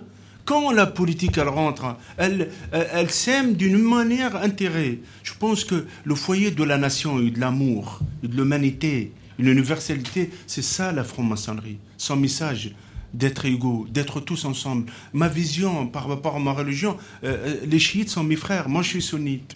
Sont mes frères, beaucoup d'imams qui sont aussi c'est mes imams les chiites. Qu'est-ce qu'on a à voir dans la divergence? Je ne peux pas supporter un régime comme le régime de Mollah. Le régime iranien, c'est la tête du terrorisme, sorry. La tête de, qui finance Hamas et Hezbollah, qui finance tous les groupes, quels que soient, en Syrie, en Irak et ailleurs. C'est là la vision. Mais je, en espérant qu'il y aura une loge dans les pays arabes que vous trouvez des sunnites et des chiites, et vous trouvez tout le monde, et Amen, à la veille, euh, dans une nuit, Shabbat pour la communauté juive, et pour nous, à la veille d'un samedi, Inch'Allah, en espérant que le positif et que le khair, Inch'Allah. Et je suis obligé de partir, et je rends hommage encore à Clara, ma chère Clara, euh, va en paix, et Inch'Allah, que la force pour notre frère et, notre, et mon ami Marek Alter. Merci beaucoup, euh, merci beaucoup Hassan euh, Chalgomi. On vous remercie de, votre visite. N'oubliez pas d'écouter notre émission en podcast. Je pense que vous aurez la suite. Euh, et, puis, et puis la prochaine fois, on la fera à Drancy. Comme ça. Merci beaucoup. On est bien peu de choses et mon ami la rose me l'a dit ce matin. À l'aurore, je suis née, baptisée de rosée. Je me suis épanouie, heureuse et amoureuse. Au rayon du soleil, me suis fermée la nuit, me suis réveillée vieille. Pourtant j'étais très belle, oui, j'étais la plus belle des fleurs de ton jardin.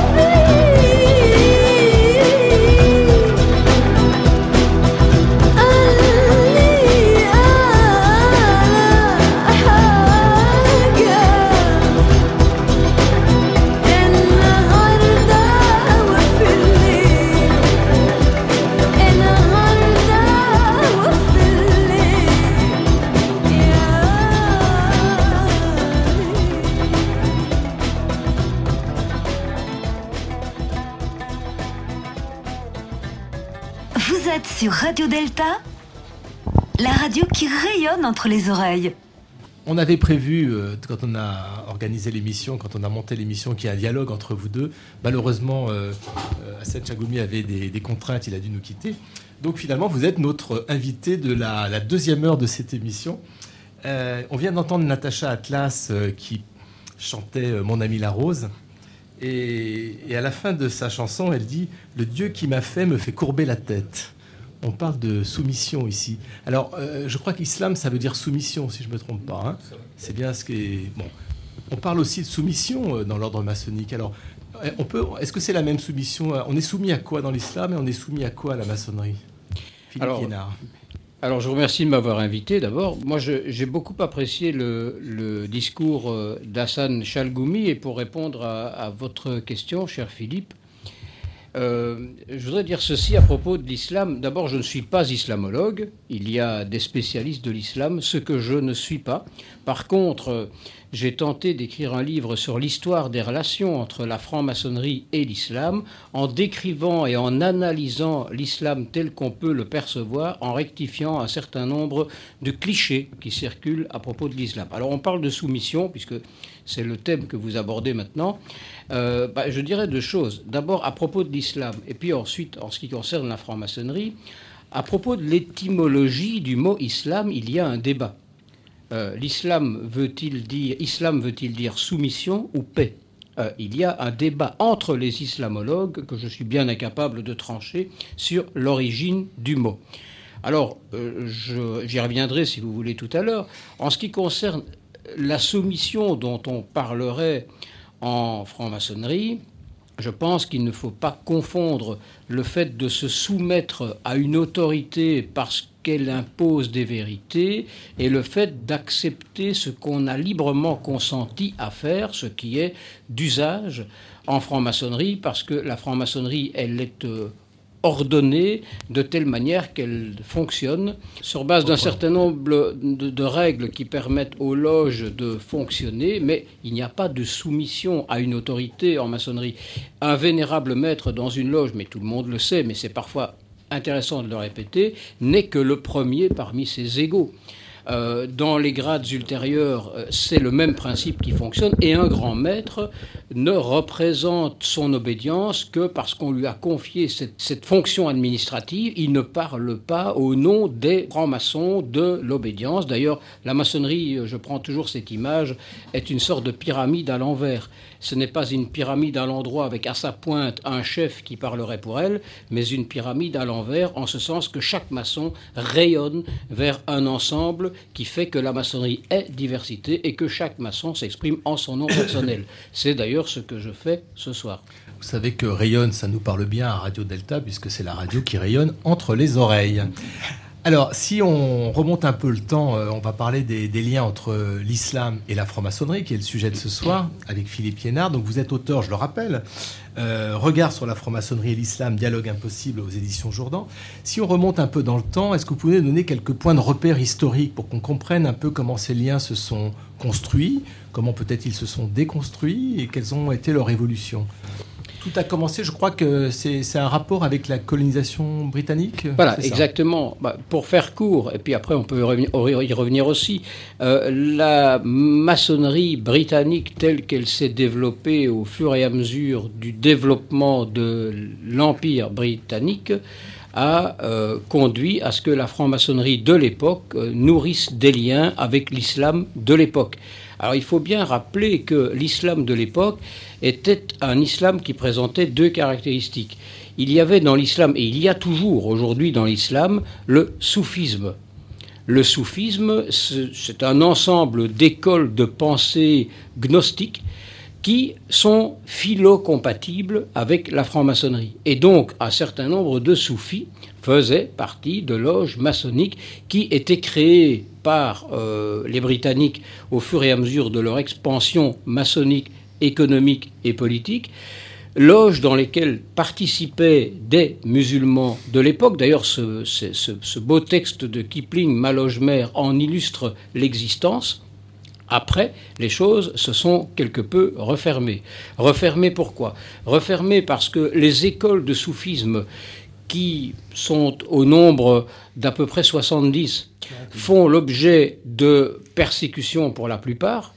il y a des écoles de soufisme qui ont dû fermer leurs portes. Il y a des tendances soufis qui se sont arrêtés. Pour des raisons politiques, Pour des raisons strictement politiques liées à une certaine hégémonie d'un certain islam, dont on a d'ailleurs parlé tout à l'heure en première partie d'émission et sur lequel j'aimerais revenir d'ailleurs, pour répondre à l'imam Chalgoumi, qui aura sans doute le plaisir de m'entendre et avec qui j'aurai l'occasion de débattre à nouveau de ça, puisqu'on n'a pas pu le faire ce soir. On vous réinvitera. Donc voilà. Euh, la deuxième raison, euh, c'est que l'islam a évolué en ce sens que, et tout le monde le sait, euh, l'islam est né au 7e siècle à un moment que l'islam lui-même qualifie de période d'ignorance.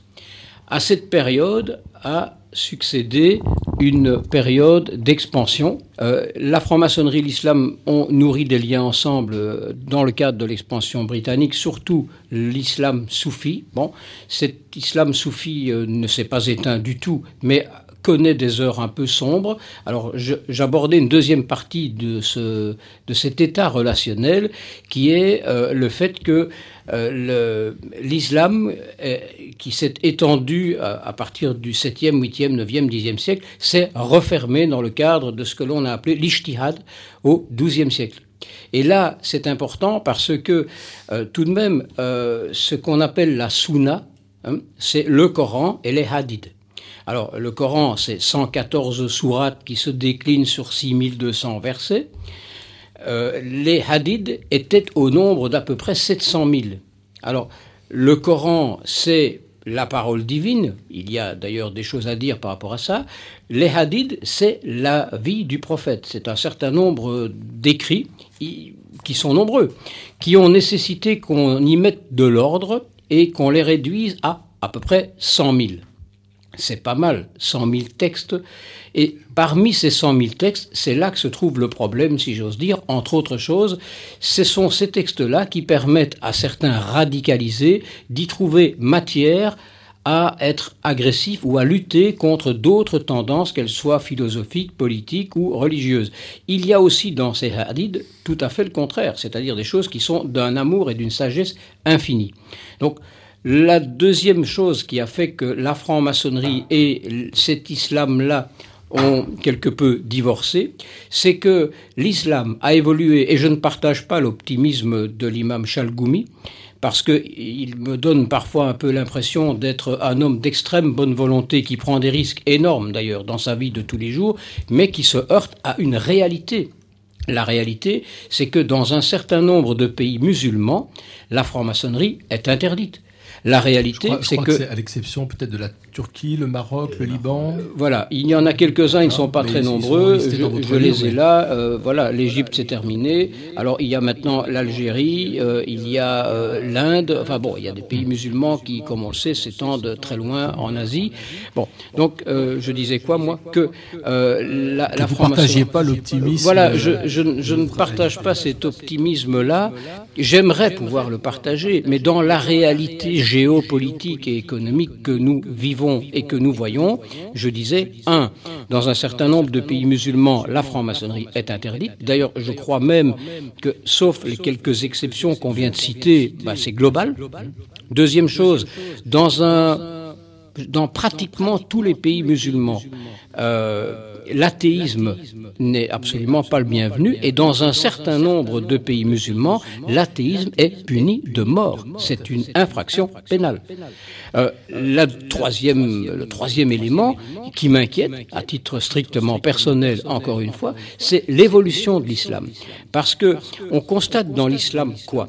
Que l'islam est divisé, enfin divisé, euh, réparti en une diversité qui comporte deux grandes catégories, mais on ne parle jamais de la troisième.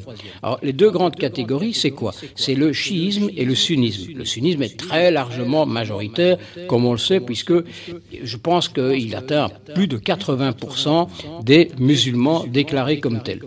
Bien. Mais ce sunnisme, euh, qui est probablement la version éclairée de l'islam, a accouché du salafisme qui a accouché du wahhabisme.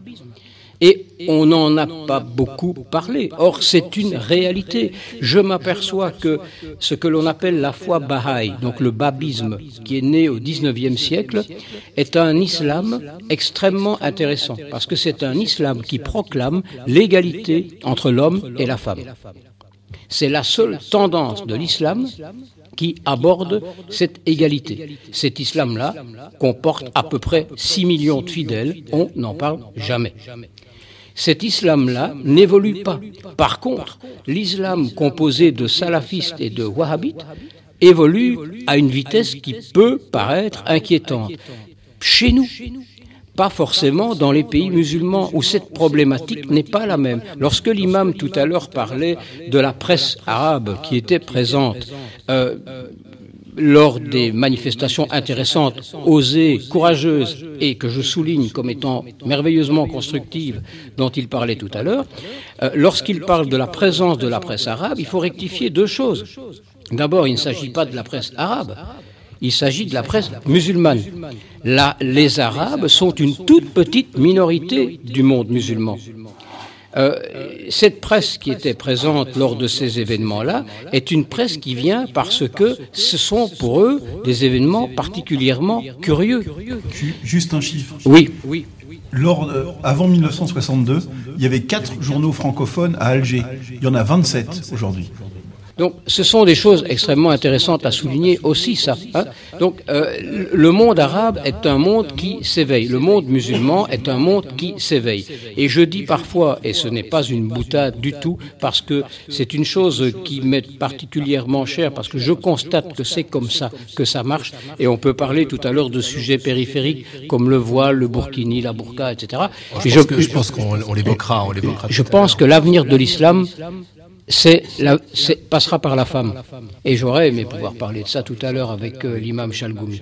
L'avenir de l'islam passera par la femme. Alors, on va pas parler d'une femme, on va parler de l'émir euh, Abdelkader, qui est un personnage illustre qui apparaît dans la liste de tous les francs-maçons célèbres de tous les bouquins euh, du monde sur la franc-maçonnerie. Et si je me trompe pas, il était musulman. Oui. Alors, Jean-Pierre Thomas, je crois que vous aviez écrit dans un point de vue initiatique et journal de la Grande Loge de France, un article sur l'émir Abdelkader. Est-ce que vous pouvez nous en donner euh, quelques lectures? La substance. Abdelkader, l'islam et la franc-maçonnerie. Il s'agit là entre exotisme, ésotérisme et humanisme d'un scénario naturellement convenu, pour ne pas dire une sorte de tarte à la crème par laquelle on peut affirmer mais oui, c'est possible avec un peu de bonne volonté, on peut être musulman et franc-maçon, voyez Abdelkader. La réalité est peut-être un peu plus complexe, d'autant que la personnalité de l'émir pré-algérien, elle-même saisie dans son mystère oriental ou mieux orientaliste, est telle que montrée depuis l'époque romantique par un célèbre tableau de Vernet, au reste franc-maçon notoire, et qu'Abdelkader lui-même alla contempler à Versailles, jusqu'au portrait photographique de sa fin de vie, sur fond de désert, de palmiers et de chevaux, document largement prodigué dans la presse du Second Empire. Et ce, à l'époque où Napoléon III lui-même prétendait, et ce n'était d'ailleurs pas tout à fait faux, qu'il était le seul à avoir une politique arabe, et annonçait à Alger, lors d'un voyage officiel, qu'il était lui-même franc-maçon, comme justement son grand ami Abdelkader, qui maîtrisait si bien, et c'était si rare en son temps, cet art suprême de ce qu'on appelle aujourd'hui la communication ou la maîtrise de son image. Rassurez-vous, faute du peu de temps qui m'est imparti, et aussi pour ne pas tomber dans les pièges de l'image d'Épinal, je ne vais pas vous raconter ce soir la longue, riche et dense vie d'Abdelkader, ce chef du tribu qui, sous le règne Louis-Philippe, dans sa jeunesse, avait dans son talon de étang de fil à retordre à l'armée française. Disons simplement que, à l'époque où il fut initié en franc-maçonnerie, c'était déjà une sorte de has-been qui coulait une retraite studieuse dans sa maison de Damas plus occupé de soufisme, ça va vous intéresser, que de stratégie militaire, un art qu'il ne pratiquait plus. Or, au mois de juillet 1860, le voilà qui, avec l'aide de ses compagnons, sauve la vie de quelques 12 000 chrétiens d'Orient, déjà en but à l'hostilité de certains, à cette époque les Druzes. Et tout le monde européen de se rappeler qu'il existait encore, et de le féliciter. L'empereur le premier, qu'il élève au rang de Grand Croix de la Lion d'honneur, le pape qui fait de même avec l'ordre de Saint-Grégoire, d'autres encore, je passe, et le Grand Orient de France, qui lui propose de l'accueillir sur ses colonnes. Et alors, donc, le Grand Orient l'accueille sur ses colonnes, Voilà. je crois. L'émir accepte avec une joie indicible, dit-il, et par délégation de pouvoir de la loge Henri IV à l'Orient de Paris, à l'origine de cette idée, c'est la loge Les Pyramides d'Égypte à l'Orient d'Alexandrie, car, vous l'avez dit, la construction du canal de Suez avait été émaillée de loges maçonniques. Euh, sa progression, l'ancien terre de Pharaon, qui l'initie au mystère de la royale le 18 juin 1864 à 21h, pour être précis. Cette initiation fut suivie par celle de ses fils quelques mois plus tard. Ainsi, n'en déplaise aux grincheux qui continuent de nier ce fait, en particulier nombre d'intellectuels musulmans comme Mohamed Sherif ou Hamza Benaïssa, estimant que le fait de recevoir la lumière et même d'accéder au deuxième puis au troisième degré eût été l'affirmation d'une caution coloniale, ce que l'émir n'a jamais vu comme tel, Abdelkader a bien été initié, comme le prouvent les archives du Grand Orient de France, le compte-rendu imprimé de la cérémonie et même ses visites en personne rue Cadet lors de ses séjours à Paris. Et ce, même si cette décision n'était pas dépourvue d'arrière-pensée, ce qui transparaît si bien dans le discours de l'orateur d'Henri IV, le frère Dubroc, affirmant Ce que nous avons en vue dans l'initiation que nous consacrons aujourd'hui, c'est le drapeau de la tolérance remis entre des mains vénérées, confié à un bras qui a fait ses preuves. L'émir franc-maçon est pour nous le coin entré dans le roc de la barbarie. Pourtant, Abdelkader ne va pas rester à vie dans la carrière, puisque 13 ans plus tard, il démissionne du Grand Orient, non pas en raison d'un quelconque désaccord avec la politique arabe de la France, qu'il va globalement soutenir jusqu'à la fin, mais tout simplement parce que l'abandon cette année-là, par l'obédience de la rue Cadet, de la référence au grand architecte de l'univers, en conclusion d'une interminable crise ayant opposé les francs-maçons favorables ou non à celle-ci, le conduit à partir. Pour l'émir, même si aujourd'hui personne ne dirait que ce mystique lettré fut un fondamentaliste, le grand architecte est Dieu, et l'évacuer de la carrière revient à évacuer tous les croyants, quels qu'ils soient, musulmans, juifs ou chrétiens. Le guerrier prophète dont la statue à cheval va au lendemain de l'indépendance de l'Algérie remplacer à Alger celle du général Bugeaud, c'est tout un symbole, ne meurt donc pas franc-maçon neuf ans plus tard. Il va cependant le C'était rester. celui qui portait une casquette, c'est ça Voilà. Vous allez nous chanter une petite chanson, Jean-Pierre, Je je, vais je le essayer, sens. hein. mais euh, je ne suis pas très en voix ce soir. Il va cependant rester dans l'imaginaire de ceux qui furent ses frères l'espace de quelques années, et qui effectivement voit toujours chez lui un homme libre, qui crut en une coexistence fraternelle des peuples, à défaut d'un État laïque, comme un autre franc-maçon musulman, un siècle plus tard, plus concrètement en phase avec le pouvoir, allait en construire un. Je veux naturellement parler du Mustafa Kemal, l'Atatürk de notre aventure, que je n'ai pas le temps de vous raconter ce soir. Comme sur les daguerréotypes de l'époque, Abdelkader, tout vêtu de blanc sur son cheval, surgit donc sous la lumière de la lune dans le paysage maçonnique de l'époque et disparaît. N'est-ce pas le propre même des mirages dans le désert?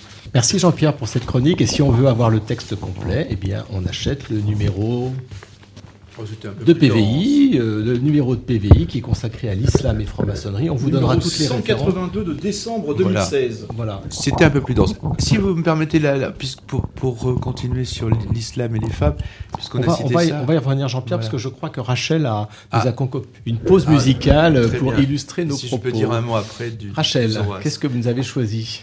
Alors, grande fierté pour moi de finir après Amir Abdelkader en tant que fille de euh, petit de Mascara d'Algérie. Ah, Petite Mascara. parenthèse fermée. Là, c'est un chant andalou de la grande époque arabo-andalouse où euh, juifs, musulmans et chrétiens vivaient ensemble. C'est Kim Cugno qui chante ça et ça s'appelle Lama Bada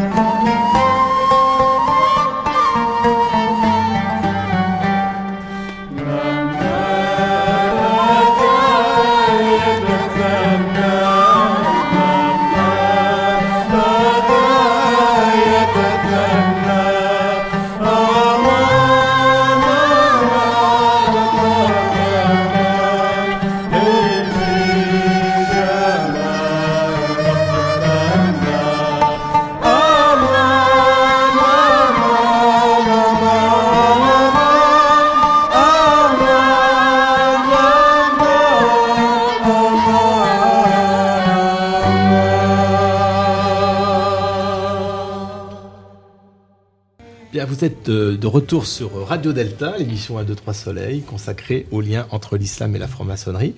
Alors, Philippe Liénard, est-ce qu'on peut évoquer, on a évoqué très rapidement l'histoire, parce qu'après il faut rentrer dans votre livre et dans tous les livres qu'on va évoquer après euh, sur, euh, sur ces liens entre islam et franc-maçonnerie, mais euh, est-ce qu'on peut parler aussi des, des valeurs? On, l'a évoqué un petit peu tout à l'heure avec Hassan Chalgoumi sur les valeurs qui sont partagées entre les francs-maçons, même si le paysage maçonnique est très varié, hein, on n'a peut-être pas toutes les mêmes valeurs dans nos cœurs, et puis l'islam qui est lui aussi un, paysage très varié. Est-ce qu'il y a des, des, des points communs, des points qui nous rassemblent? Et puis on verra peut-être après des points qui nous, justement, qui nous rassemblent pas. En termes, de, en termes, de, valeur. Après, on parlera un peu de, méthode, on parlera d'initiation, on parlera de, de démarches euh, de démarche religieuses. Mais en, termes de valeur, qu'est-ce qui est prôné ou qu'est-ce qui est annoncé dans, dans la franc-maçonnerie et dans l'islam? Alors, ben, j'ai envie d'être extrêmement simple par rapport à ça. Que ce soit la franc-maçonnerie ou que ce soit les religions, qu'elles soient monothéistes ou polythéistes, quelles que soient les mouvances spirituelles euh, normales, parce qu'il y a aussi euh, des mouvances euh, quelque peu marginales, ces mouvances-là prônent toutes l'amour, la paix, et il n'y en a pas une, et l'islam ne fait pas exception. Le judaïsme ne fait pas exception, le christianisme ne fait pas exception, la maçonnerie ne fait pas exception. Nous prônons tous la même chose, l'amour et la paix. Le problème n'est pas dans ce que nous prenons et les valeurs que nous véhiculons, mais dans la manière dont nous les vivons. Puisque dans la réalité sur cette petite planète, force est de constater que si nous chantons tous des chansons à la gloire du fait de construire des ponts plutôt que d'ériger des murs, ces ponts ne sont pas suffisants puisque les ruptures, les scissions, les clivages et les esprits claniques sont encore extrêmement vivaces. Et donc la difficulté n'est pas dans les valeurs que nous véhiculons, mais dans la manière dont nous les vivons et dans la manière dont nous leur donnons de la forme. Au-delà de cela, la maçonnerie, pour ce que j'en sais, y compris la maçonnerie dite régulière, c'est-à-dire celle qui est reconnue par la Grande Loge Unie d'Angleterre, euh, eh bien, la maçonnerie en soi, toute, quelles que soient euh, ses caractéristiques pour ses différences, et non pas ces divergences, la maçonnerie prône elle aussi cet amour et cette, euh, ce rapprochement entre les humains. Alors, il y a évidemment une réalité aussi sur cette petite planète, c'est que la maçonnerie telle que nous la vivons, nous, en France ou dans d'autres pays comme la Belgique par exemple, est une maçonnerie extrêmement minoritaire, puisque la maçonnerie largement majoritaire est celle qui est reconnue par la Grande Loge unie d'Angleterre. Qui, rappelons-le, n'est pas une maçonnerie féminine. C'est une maçonnerie dans laquelle la femme n'a hélas pas sa place, même s'il y a des choses à dire à ce sujet-là. On va, y, on va y venir. Si on peut, si on peut quand même dire un mot, quand même, le, la, maçonnerie anglaise s'est auto-proclamée le Vatican de la maçonnerie, mais enfin rien ne lui autorise, sauf sa propre euh, autorisation. Alors effectivement, euh, il y a des écrits, et euh, par exemple la loge Quatuor Coronati et son cercle de réflexion ont commis un certain nombre d'écrits qui sont extrêmement intéressants sur l'origine de la maçonnerie, qui d'ailleurs, on le sait aujourd'hui, n'est pas en 1717, qui, on le sait aujourd'hui, est né dans des conditions qui ne sont pas celles que la belle histoire anglaise a tenté de nous faire avaler, mais qui est une maçonnerie qui répond à des critères complètement autres. Mais ça n'est pas le sujet de ce soir. Tout à fait. on pourra consacrer une émission là-dessus. Tout, à fait, On a parlé de fraternité aussi tout à l'heure. Euh, ce sont aussi des, des valeurs. Enfin, c'est une valeur qui est partagée à la fois par l'islam, on l'a vu tout à l'heure, et évidemment par la franc-maçonnerie, puisque nous appelons frères comme les musulmans, qui s'appellent frères également. Oui, nous nous appelons sœurs aussi, puisque euh, et, les musulmans aussi, les musulmanes aussi. Euh, j'ai envie de vous dire que en franc-maçonnerie, cette fraternité est une fraternité aussi initiatique. Elle n'est pas que relationnelle et humaine. Dans l'islam, cette fraternité est une fraternité de foi. C'est une fraternité entre des personnes qui ont attesté d'un témoignage. Parce que pour devenir musulman, les conditions sont connues. Il ne s'agit pas d'être initié à l'islam. Il s'agit de témoigner de l'existence du prophète et de s'assujettir aux cinq dogmes de l'islam qui sont repris dans mon livre et que tout le monde connaît aussi. Donc on ne parle pas de la même fraternité. La fraternité entre des personnes qui ont une foi en commun euh, n'est pas la même que la fraternité de ceux qui, au-delà de leur humanité fraternelle, vivent une initiation, c'est-à-dire un chemin de perfectionnement et d'amélioration de l'être humain. Et ça ne veut pas dire que les musulmans n'ont pas non plus un chemin d'amélioration personnelle. Je n'ai pas dit ça. Nous allons écouter une chronique de Viviane Bensoussan qui a passé sa soirée d'hier à regarder Le voleur de Bagdad sur Arte et qui l'a donc forcé à relire Les Mille et Une Nuits. Elle a passé toute la nuit à relire Les Mille et Une Nuits et elle nous en a tiré une chronique. Viviane, vous avez la parole. Merci Philippe. Alors, Les Mille et Une Nuits, c'est l'adaptation en arabe d'un ouvrage persan intitulé Hezer Afsena, Mille contes. Le sultan, en représailles à l'infidélité de son épouse, la condamne à mort et afin d'être certain de ne plus être trompé, décide de faire exécuter chaque matin la femme qu'il aura épousée la veille. Chez Razad, la fille du grand vizir se propose d'épouser le sultan. Aidée de sa sœur, elle raconte chaque nuit au sultan une histoire dont la suite est reportée au lendemain. Le sultan ne peut se résoudre alors à tuer la jeune femme, il reporte l'exécution de jour en jour afin de connaître la suite du récit commencé la veille. Peu à peu, Scheherazade gagne la confiance de son mari et finalement, au bout de mille et une nuits, il renonce à la faire exécuter. Le personnage de Scheherazade, auquel le prologue ne consacre en fait que quelques lignes, et dont le nom ne revient que pour annoncer le début d'une nouvelle histoire, est pourtant devenu le symbole d'un Orient voluptueux tel que l'Occident a pu le concevoir après la lecture de ses contes. Il a inspiré diverses formes d'expression artistique, littéraire, théâtre, cinéma. Des artistes ont illustré les contes en s'efforçant de restituer leur atmosphère enchantée. Des ballets ont été dansés sur ces histoires. En musique, le motif fut repris par divers compositeurs, dont Rimsky-Korsakov, avec la suite symphonique chez Erazade, que j'espère vous entendrez tout à l'heure, et on ne compte plus le nombre de cabarets à son enseigne.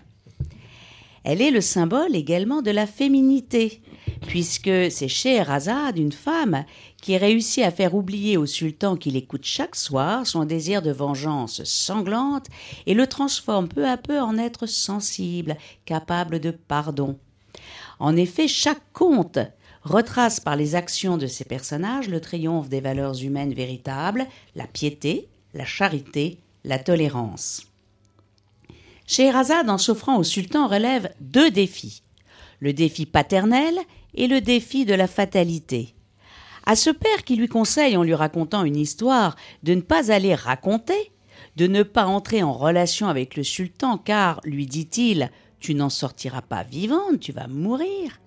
Eh bien, Scheherazade répond Je peux me séparer de toi, mon père, et rencontrer, sans en mourir, un autre homme que je peux transmuer. Transmuer.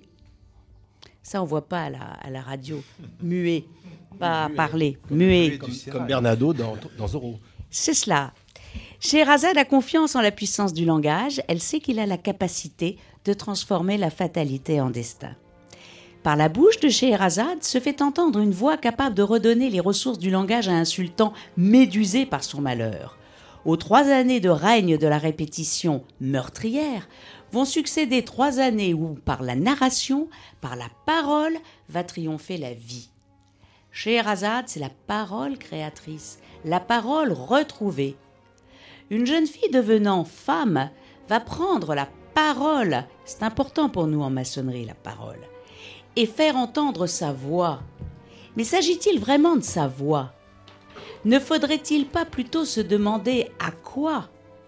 Ou plutôt à qui? Prête-t-elle voix. Quelle est donc la voix que fait entendre la bouche de Scheherazade en évoquant, je cite, en français, hein, les légendes des sultans anciens et les histoires des peuples passés? La voix de la, de la conteuse va dépétrifier la pierre, on a la notion de pierre, va dépétrifier le sultan, va produire en lui l'oubli de la perception de son malheur en l'arrachant à ses certitudes dont on a parlé tout à l'heure. La parole de Scheherazade va être une parole de pouvoir, celui de la relation, de l'altérité, du déplacement, de la remémoration, pouvoir de construire une mémoire pour l'avenir. Sa parole se fait l'écho du verbe, celui du commencement. Chaque soir, il y a recommencement. Les mille et une nuits, c'est l'histoire de la refondation d'une cité par la réinscription de son sultan dans la communauté humaine.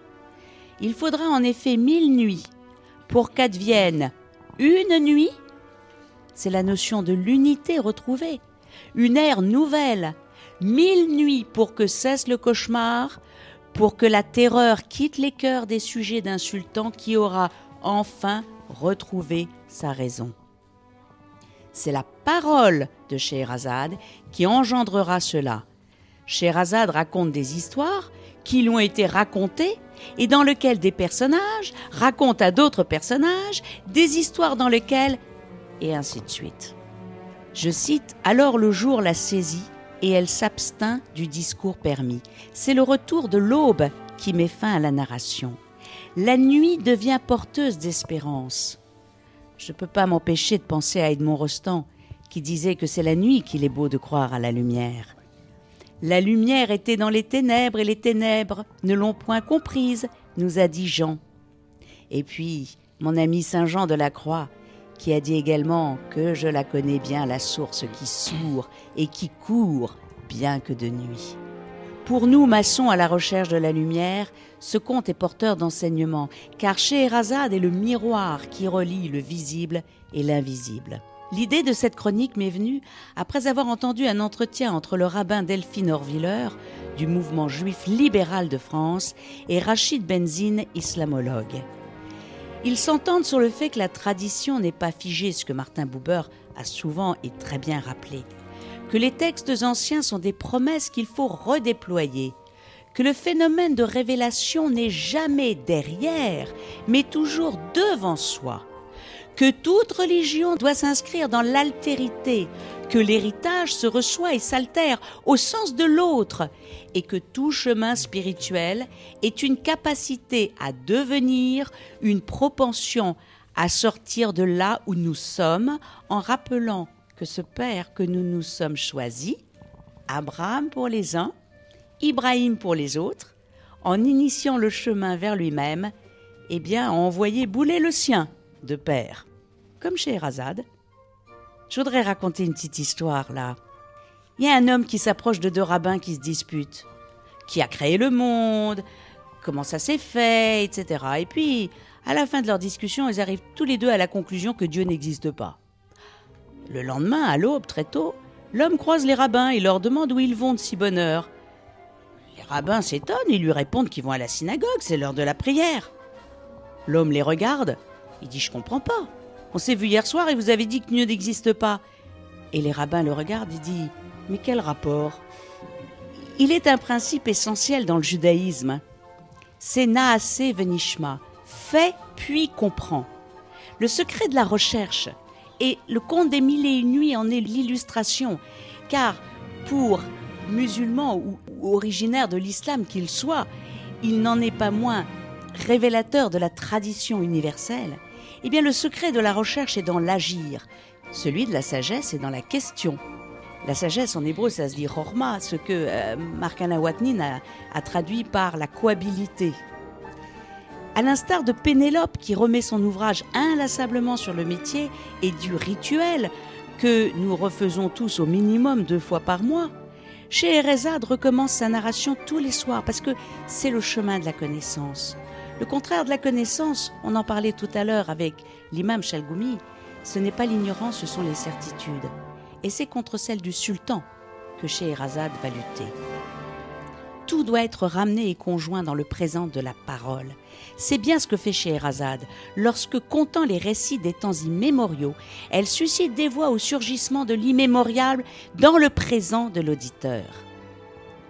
À l'instar de notre rituel maçonnique, à chaque nouvelle narration, incombe la tâche d'accomplir ce que met en mouvement la première relation et qui ne s'accomplit effectivement que dans la répétition du geste inaugural.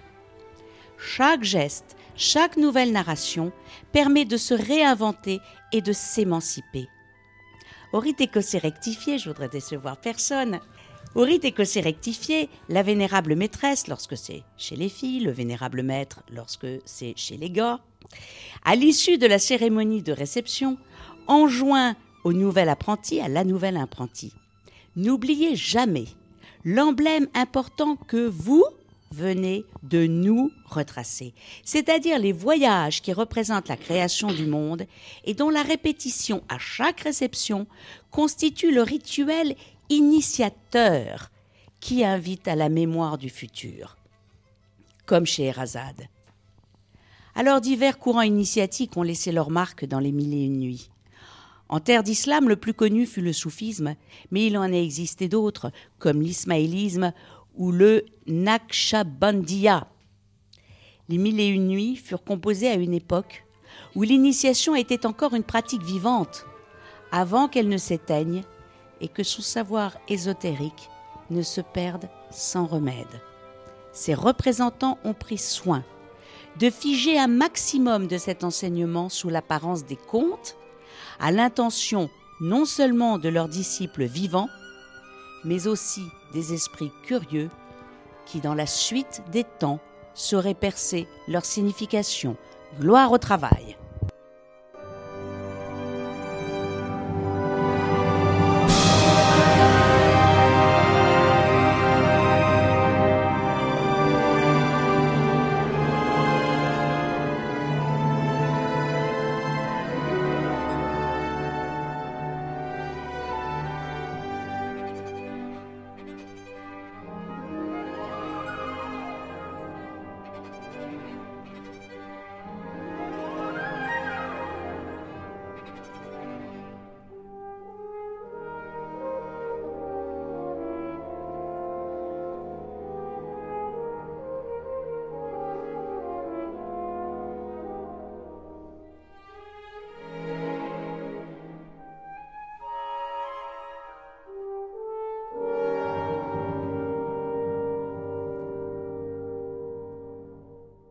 Merci Viviane pour cette chronique. Euh, on vous écouterait toute la nuit. Et ça tombe bien, ça tombe bien. On a presque encore toute la nuit pour, euh, pour débattre avec notre invité euh, Philippe Yénard sur les liens entre l'islam et la franc-maçonnerie. Je vous rassure, Philippe, je recommence demain soir. Il n'y a pas de problème. Dans sa chronique, Viviane nous dit la tradition n'est pas, n'est pas figée, euh, la révélation n'est pas derrière nous, elle est devant nous. Alors, si on, veut aujourd'hui parler des liens de l'islam et de la franc-maçonnerie, aujourd'hui, on va dire en France, allez, on va aller jusqu'en Belgique, en tout cas en Europe, comment ces liens euh, se construisent, à quoi ils ressemblent ces liens, et puis après on se projetterait un petit peu dans l'avenir, qu'est-ce qu'on, nous, francs-maçons, on souhaiterait pour l'islam et on souhaiterait entretenir comme lien avec euh, l'islam. Alors aujourd'hui, j'ai posé commencé par une question toute bête. Il y a des musulmans en loge alors oui, il y a des musulmans en loge. Il y a des musulmans en loge. La difficulté, c'est qu'il ne faut pas confondre la foi, la croyance, la culture et la pratique de la religion musulmane. Ce sont des choses, des notions qui, qui sont extrêmement différentes. On peut être de culture musulmane et être franc-maçon, il n'y a aucune espèce d'incompatibilité.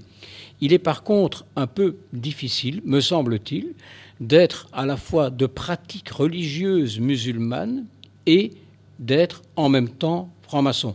Il est compliqué d'avoir une partie de son cerveau qui serait assujettie à des dogmes et d'avoir l'autre partie de son cerveau qui serait, elle, euh, qui relèverait de la liberté de penser.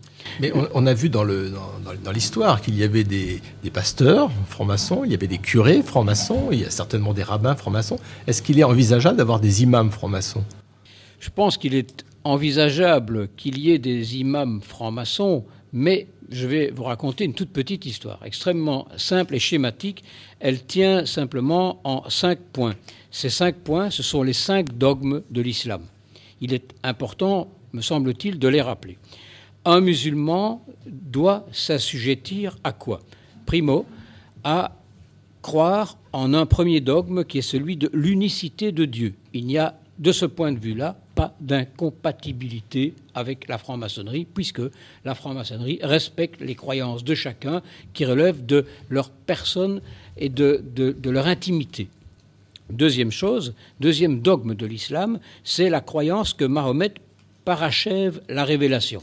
Là, c'est déjà un petit peu plus compliqué parce que nous, francs-maçons, en tout cas je, franc-maçon, pense que euh, euh, nous avons des choses à construire, que la liberté de penser ne s'accommode pas d'autre chose que de rechercher la vérité. C'est le marquis de Condorcet qui disait la vérité appartient à ceux qui la cherchent et pas à ceux qui prétendent la détenir. Bien. Euh, il est donc un peu compliqué de pouvoir imaginer que Mahomet parachève la révélation et d'être en même temps franc-maçon. Troisième dogme de l'islam, c'est la croyance que le Coran est le livre sacré ultime. Ce côté ultime, le côté livre sacré n'est pas incompatible du tout avec la franc-maçonnerie. Nous savons bien que dans certaines loges, il y a un livre qui peut être la Bible, qui peut être ouverte à l'évangile de Jean, qui peut être un livre blanc, qui peut être autre chose. Mais croire et, qui peut être le Coran au moment qui peut être le Coran aussi, bien sûr. Mais que le Coran soit considéré et que ce soit un dogme comme la vérité ultime en termes de livre sacré, ben, c'est un deuxième problème. Euh, le quatrième dogme, c'est la croyance aux anges, et le dernier des cinq, c'est la croyance en une vie après la mort, en un enfer et en un paradis. Donc ces cinq dogmes de l'islam-là rendent assez compliqué le fait de pouvoir être de pratique et de pratique religieuse musulmane et en même temps d'être franc-maçon. Celui qui parvient à cet exercice, ça ne concerne que lui. Nous avons, nous, je pense, francs-maçons, à faire confiance à celui ou à celle qui frappe à l'entrée du temple, qui se déclare quoi? Probe, libre et de bonnes mœurs. C'est tout ce qui nous intéresse. Probe, libre et de bonnes mœurs. Alors, cette probité n'est pas incompatible avec ce que je viens d'énumérer.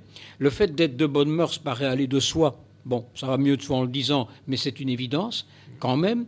Et le fait d'être libre, c'est précisément cette liberté de penser. Et cette liberté de penser est-elle, elle, compatible avec le fait d'être assujetti à des dogmes Ça, je n'ai pas cette réponse. Je l'ai à titre personnel. Je ne peux pas l'avoir pour un imam qui souhaiterait frapper à la porte du temple et qui serait, qui plus est, admis en loge tout en étant imam. Le fait qu'il y ait eu dans l'histoire des prêtres ou des curés qui euh, soient euh, francs-maçons relève de leur personne, relève de leur choix personnel, relève de leur honnêteté intellectuelle vis-à-vis de la loge et vis-à-vis d'eux-mêmes. La probité, ce n'est pas que vis-à-vis de ceux qui accueillent un nouveau frère et qui acceptent d'imaginer qu'ils pourront être heureux avec ce frère ou avec cette sœur, mais c'est l'inverse aussi. C'est le fait que celui qui entre en loge puisse se dire, bon, je vais me rendre en loge heureux d'y aller, je vais y passer un moment agréable, constructif et motivant, et quand je vais partir de la loge où j'aurai vécu une tenue, je repartirai en me disant, bon, c'est dommage que ce soit si vite terminé, vivement la prochaine. On a, vu récemment avec euh, le, curé de, Grenoble, dont l'appartenance maçonnique a été révélée par erreur ou par euh, malfaisance, euh, que l'interdiction venait pas des francs-maçons, qui étaient prêts évidemment à l'accueillir et à continuer à l'accueillir. Et d'ailleurs, ils, savaient très bien qu'il était curé, ils ne le cachaient pas. ça venait plutôt de la... de Megève, je crois, oui. de Megève, peut-être. en tout cas, c'était là où il y a de la neige et de la montagne. La Megève, il me semble.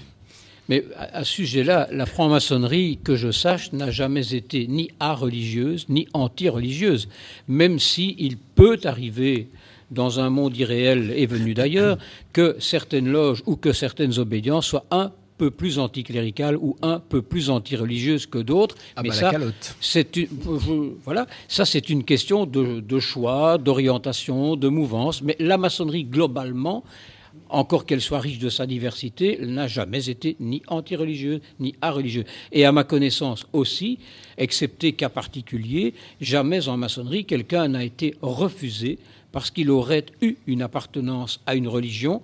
La problématique ne relève que du dogme qui est, à mon avis, schizophrénique dans l'esprit par rapport à, d'un autre côté, la liberté de penser qui est difficilement... Euh, j'ai une question. Euh, il, me semble que dans, certains rituels maçonniques, de certains degrés, apparaissait Mahomet, qui était. Alors, on liste dans l'initiation maçonnique, on liste euh, ce qu'on appelle les grands initiés pour donner euh, aux, francs-maçons un exemple d'hommes illustres qui ont apporté par des messages très simples et par l'exemple de leur vie des messages de paix, d'amour, etc.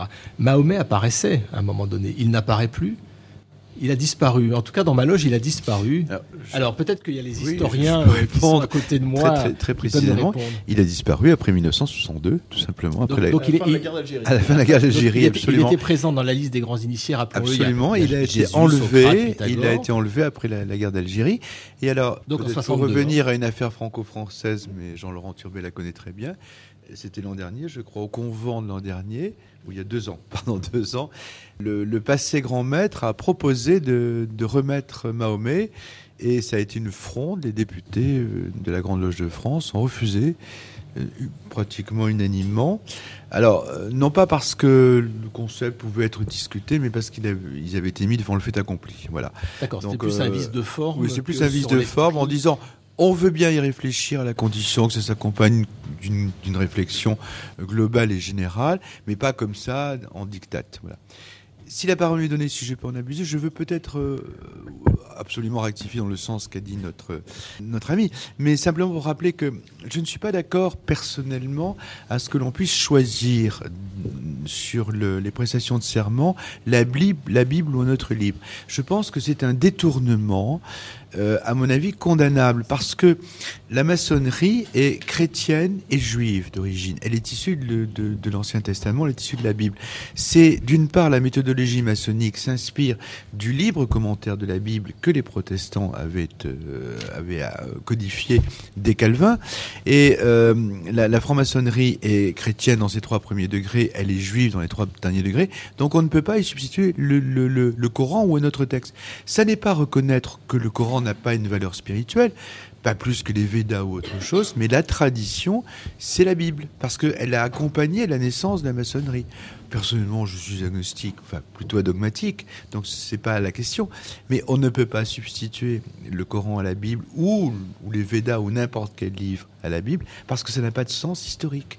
La maçonnerie est juive et chrétienne. C'est comme ça. Je précisais que le Coran pouvait être demandé au moment de la, du serment. Oui, mais je trouve pas ça normal. Je trouve pas ça normal. Euh, d'ailleurs, la, la plupart des, des moi j'ai toujours vu des musulmans dire oui, j'accepte de prêter serment sur la Bible. Une fois qu'on leur a expliqué que ça n'est que la Bible n'a pas une vérité intrinsèque, mais qu'elle représente le livre de la tradition. Jean Laurent. Moi, j'ai juste un, un, problème philosophique avec les, appartenances religieuses des uns et des autres et ce qu'il faudrait croire ou penser pour entrer en maçonnerie.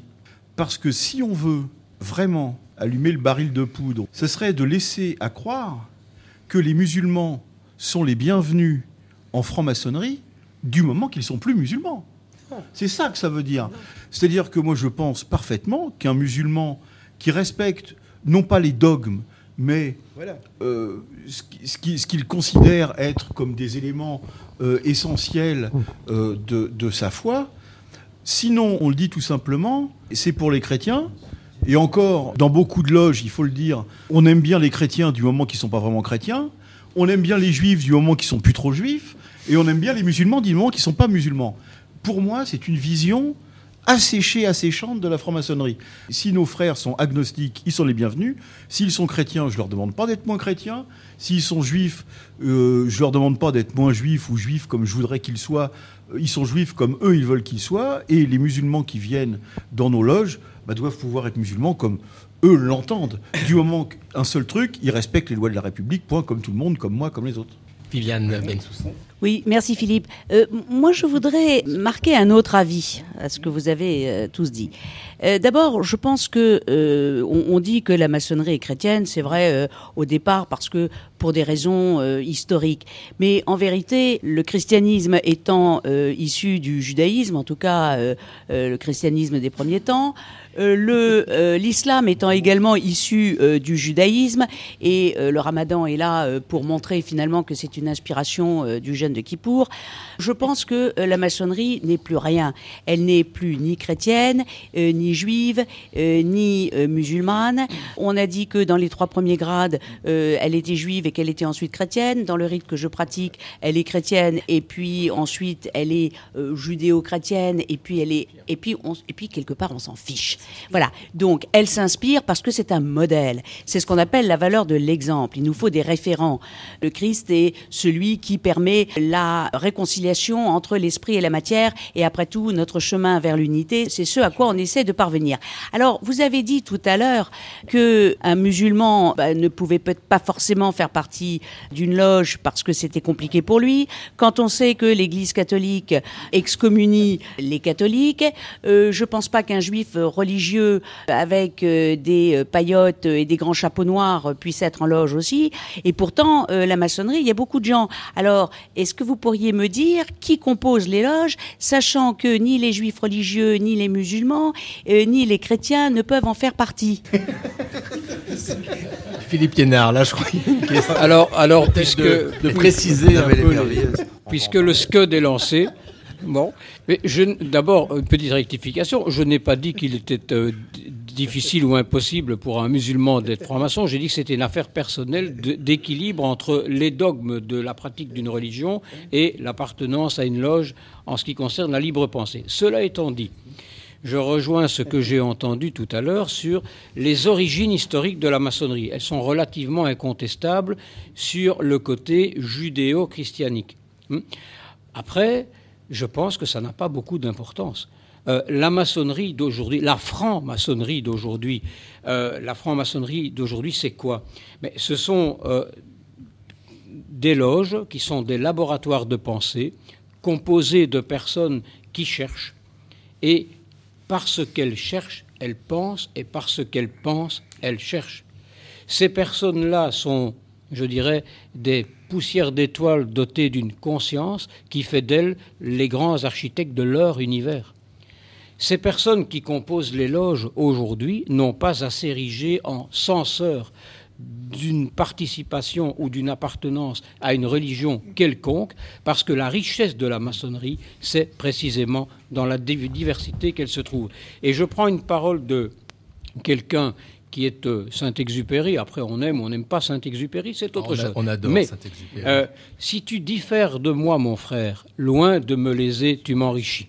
Et cette petite phrase-là, elle est la clé de voûte de la maçonnerie de demain. Si la maçonnerie ne veut pas s'assécher, comme j'ai entendu tout à l'heure, si la maçonnerie veut continuer de se développer comme étant une source enrichissante de pensée constructive, cette maçonnerie-là doit être ouverte, tolérante, éclairée, mais vigilante.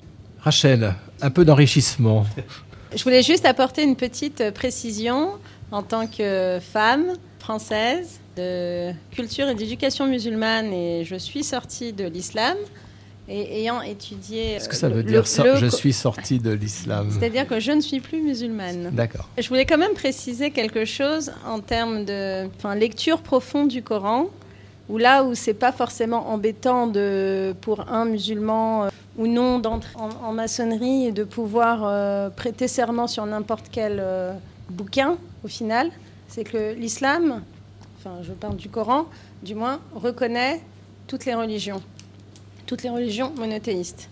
Donc il reconnaît le judaïsme, il reconnaît le christianisme en islam, et on ne le dit pas suffisamment pour ceux qui croient au jour dernier et au retour ou de Messia ou de Jésus. En islam, c'est Jésus qui revient à la fin du temps.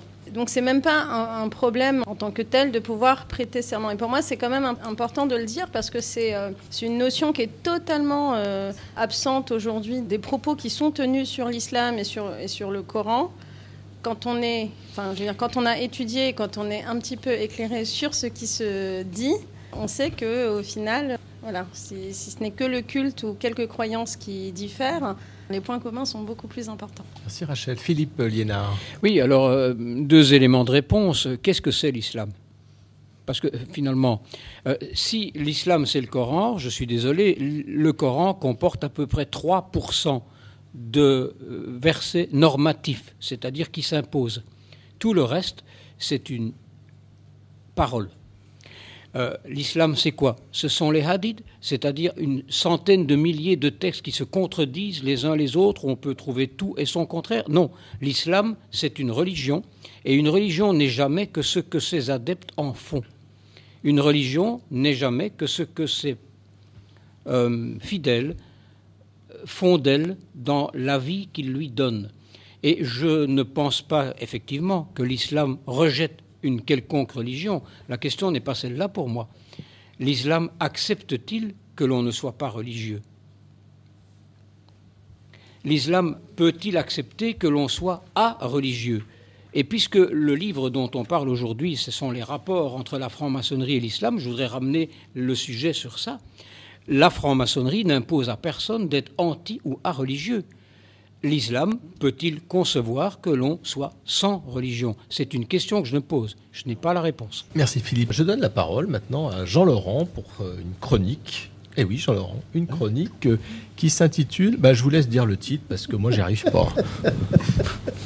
le titre de ma chronique, c'est Dushir Abdelwahid Yahya et de quelques autres. Ça commence fort.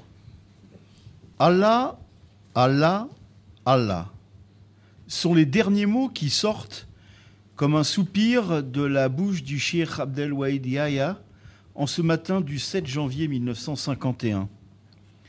Entouré des siens, dans sa maison de la rue euh, Mohammad Ibrahim, faubourg de Dori au Caire, face aux pyramides.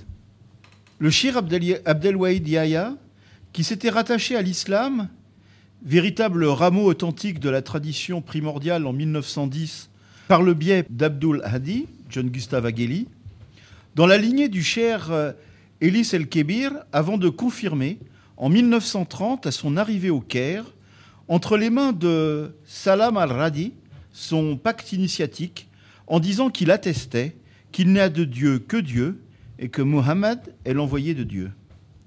Le cher Abdelwahid Yahya, qui est né le 15 novembre 1886 à Blois sous le nom de René Guénon, nom sous lequel il est plus familièrement connu dans nos contrées occidentales. René Guénon, qui va dédier l'une de ses œuvres, le symbolisme de la croix, au Shir Eli Shelkeber. René Guénon, qui fut reçu franc-maçon au sein de la loge Théba, de la Grande Loge de France, qui dit quelque chose vraisemblablement euh, à Viviane et, à Henri, en 1910. Lui qui donnera sa vision de la tradition de la franc-maçonnerie et de l'initiation dans un recueil célèbre aperçu sur l'initiation. Lui dont le dernier livre paru de son vivant, La Grande Triade, sorti en 1946, donnera le titre distinctif d'une loge de la Grande Loge de France, créée en 1947 avec le titre éponyme. Une loge dont ne sont membres que de fins connaisseurs de l'œuvre du maître et qui fut à l'origine d'un véritable renouveau de la spiritualité initiatique traditionnelle à la Grande Loge de France. La Grande Triade où se côtoyaient des chrétiens orthodoxes comme euh, Alexandre Morvinov, 1887-1950, ou des musulmans comme Marcel Clavel, Jean Rayor ou Marie Dor. Yvan Serre, grand euh, orateur de la Grande Loge de France, en fut le premier vénérable maître. Le grand maître Michel Duménil de Gramont, le futur grand maître Antonio Cohen, le baron Yves Marsaudon et Georges Marty, Georges Marty qui est le célèbre auteur du rapport Marty du convent de la Grande Loge de France de 1948, où il rapportait de la commission des rituels un véritable euh, chamboulement et en tous les cas un vrai retour des rituels de la Grande Loge de France à une euh, vraie démarche initiatique. C'était l'époque où, où étudier l'islam euh, ne semblait pas incongru, notamment pour ceux qui suivaient les cours de Louis Massignon, qui fit sa thèse sur le grand soufi Al-Alaj, titulaire de la chaire de sociologie musulmane au Collège de France en 1926, directeur d'études à l'école pratique des hautes études en 1933, président des études iraniennes en 1947. On ne lit pas plus, malheureusement, les livres magnifiques de celui qui fut son élève, Henri Corbin, 1903-1978, l'un des plus grands orientalistes français. Il a notamment traduit et interprété l'œuvre du philosophe mystique perse Sohrawardi, 1155-1191. Henri Corbin, qui fut initié en 1962 dans la loge Les Compagnons du Sept, de la grande loge traditionnelle et symbolique opéra, la GLTSO, au rite écossais rectifié, si cher euh, à notre sœur Viviane.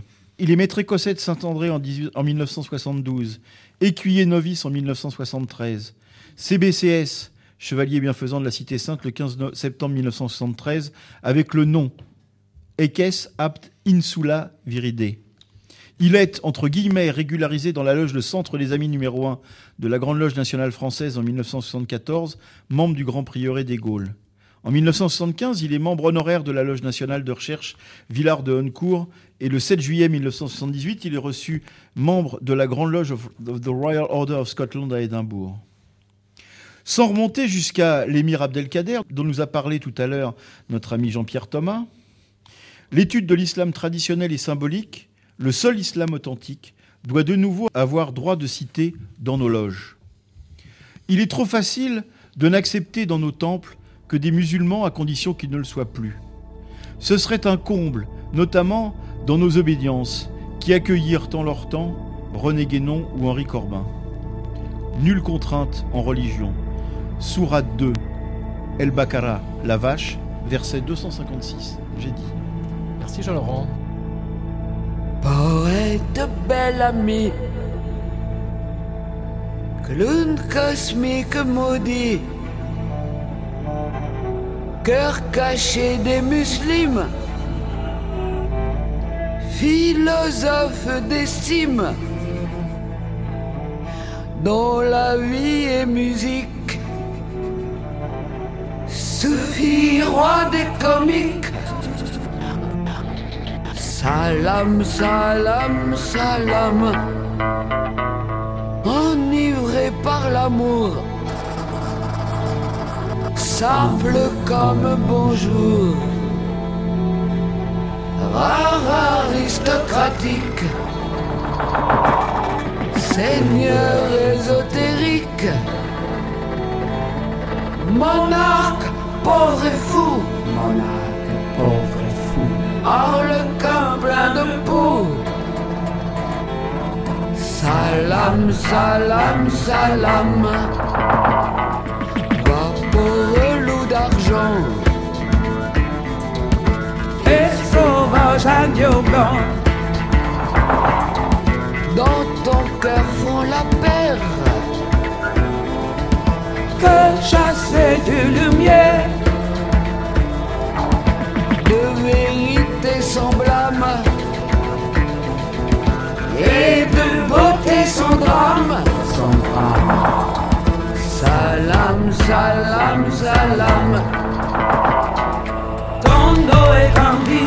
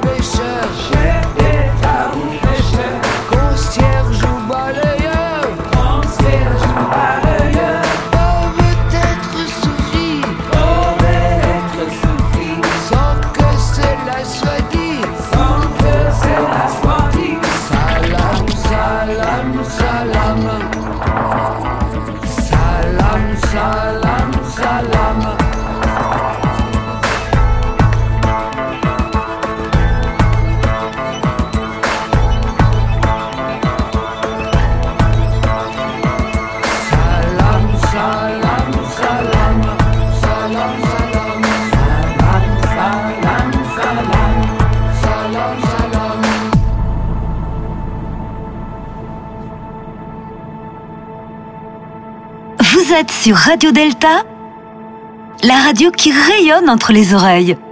C'était Brigitte Fontaine. Euh, Vous êtes bien sur Radio Delta, 1, 2, 3 Soleil. Ce soir, émission consacrée au lien entre l'islam et la franc-maçonnerie avec nos invités Philippe Liénard, auteur de Regard sur la franc-maçonnerie et l'islam, Dialogue impossible aux éditions Jourdan, et l'imam Hassan Chalgoumi, qui nous a quittés après une heure d'émission.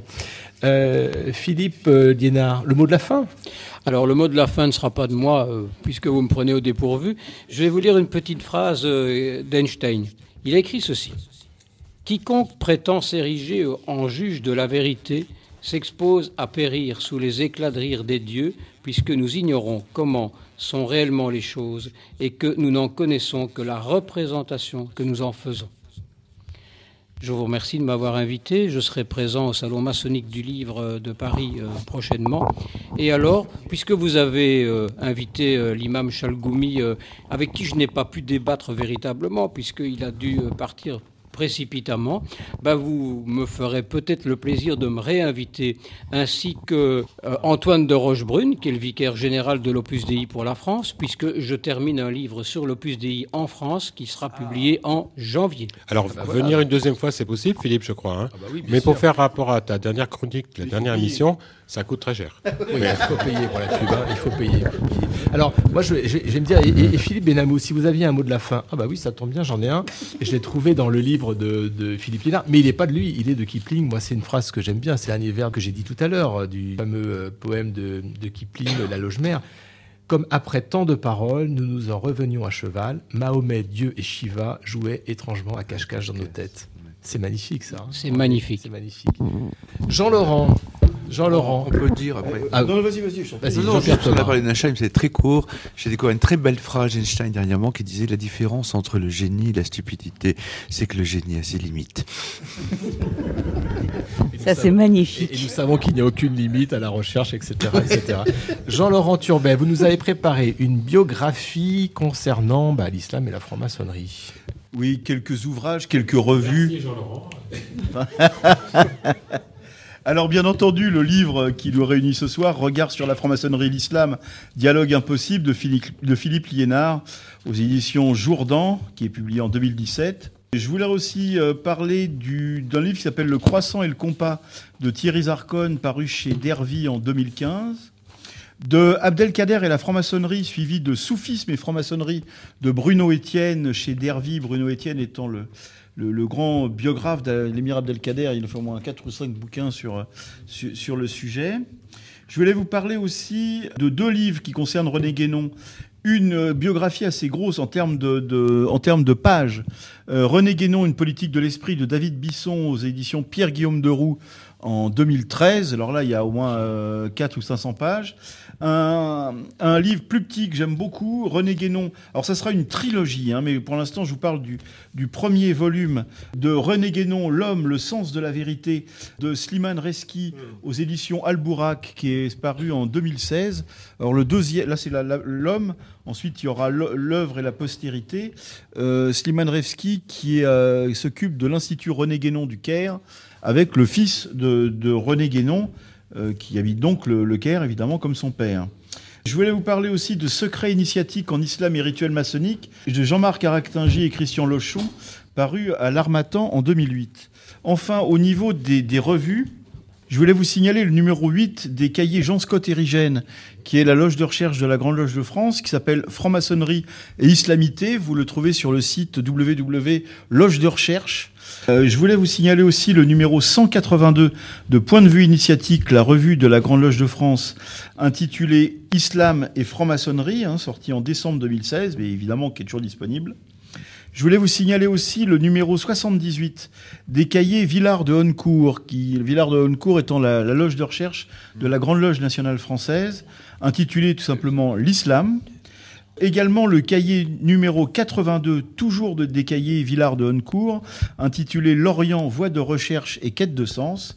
Et enfin, les cahiers de l'Orient qui ont sorti il y a une petite dizaine d'années maintenant, euh, un, numéro intitulé Franc-maçonnerie en terre d'islam.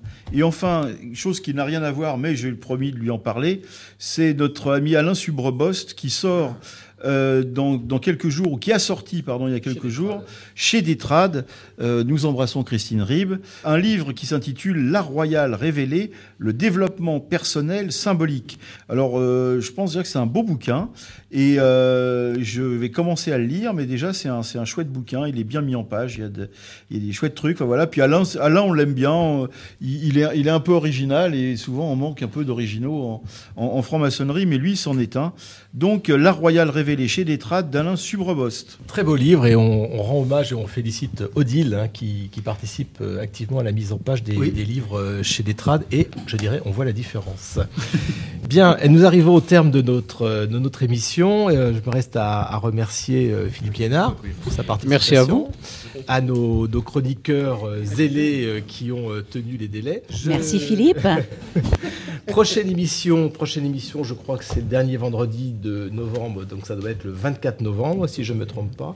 Et on fera une émission en hommage à, à Pierre Simon, parce que le 24 novembre, ça sera la 50e, c'est ça? 50e anniversaire de la loi Neuwirth. Euh, et donc, euh, on invitera euh, Jean-Paul Riquer, qui est auteur de Pierre Simon, un homme dans son siècle. Voilà, donc merci à tous. Et on va finir l'émission en vous passant un nouveau reportage de Gadlu Reporter. Vous savez que depuis quelque temps, euh, euh, Radio Delta lance ses reporters à travers le monde. Pour l'instant, c'était juste Ivry-sur-Seine. Et euh, nous sommes allés, donc nous sommes allés avec notre petits micros à Ivry pour le festival de l'humour maçonnique, le premier festival de l'humour maçonnique à Paris, parce que les festivals euh, d'humour maçonnique, il en existe d'autres, et depuis quelque temps, les Belges ne sont pas les derniers et euh, les Aixois euh, non plus. Donc nous avons fait un reportage, on le diffuse aujourd'hui, là tout de suite à la fin de l'émission, et il sera en podcast, je crois, à partir de 23h. Donc retrouvez-nous vendredi, le dernier vendredi de novembre, en direct sur Radio Delta et sur notre site Radio Delta 1, 2, 3 Soleil pour tous les podcasts de l'émission.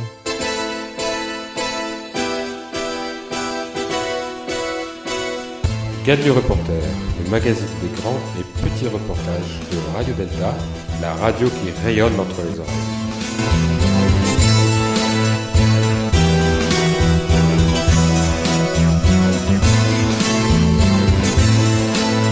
Aujourd'hui, reportage spécial sur le premier festival d'humour maçonnique de Paris, qui avait lieu le 13 octobre dernier, non loin de Paris, mais dans le Grand Paris quand même, à Vitry-sur-Seine.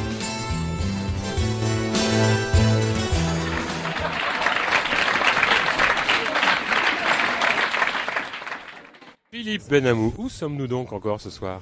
Eh bien, ce soir, mon très chargé, nous sommes au premier festival du Mont maçonnique de Paris. Et, on a la chance d'avoir Franck Foucret, le grand organisateur de ce premier festival du Mont maçonnique à Paris. Mais je crois que c'est pas le premier festival du Mont maçonnique. Euh, c'est pas le premier à Paris, c'est le premier, mais c'est pas le premier en général, puisque les, les en ont déjà organisé quatre. C'est un festival qui a démarré il y a huit ans et c'est une biennale.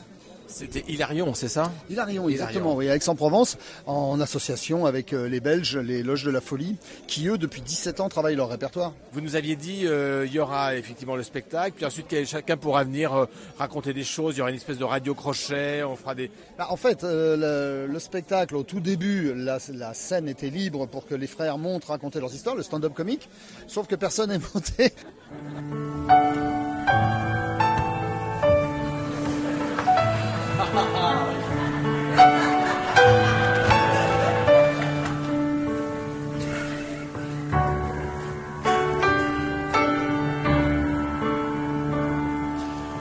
Je vais faire circuler le tronc. Parce que les sous, c'est indispensable. Et que la loge a besoin de ronds pour entretenir son vénérable. Dans son idéal de maçon, je vais faire circuler le tronc. Merci de ne plus mettre de boutons. J'en ai assez pour mes costumes, mes chemises et mes pantalons. Faut pas que ça devienne une coutume. Euh, Nous sommes là face à deux maçons. Deux maçons. Qui sont Hilar. venus, Hilar, complètement Hilar. Hilar, qui sont Bernard venus. et euh, Loïc. et Qu'est-ce que vous pensez de ce festival pour l'instant Bah, agréablement surpris. Très bien ficelé. euh, Un beau rythme, des, des textes euh, très bien faits. Alors, bah, vous êtes venu comment déjà? Euh, bah, parce que nous avons vu, euh, nous avons entendu grâce à Radio Delta, nous avons eu connaissance de l'existence de ce festival et de nous bien sûr bah, intéressés par tout ce qui concerne la maçonnerie et par l'humour, donc nous avons eu envie de venir. Vous avez des histoires drôles à nous raconter, des histoires vraies? Bien sûr, euh, un de nos frères a fait un recueil de toutes mes bévues lorsque j'étais vénérable maître. Il y a eu, euh, par exemple, nous avons laissé nos manteaux à la porte du temple. Nous avons laissé nos motos à la porte du temple. On philosophe ou on fait de l'humour euh, en loge? On peut très bien faire de l'humour et philosopher tout en philosophant sur l'humour. C'est fort ça. Comment êtes-vous venu à ce festival? J'ai vu euh, une grande affiche euh, à la Grande Loge féminine de France et je me suis dit, allons-y, ça me paraissait sérieux. Si mes sœurs l'ont affiché, je pense que c'était une raison d'y aller.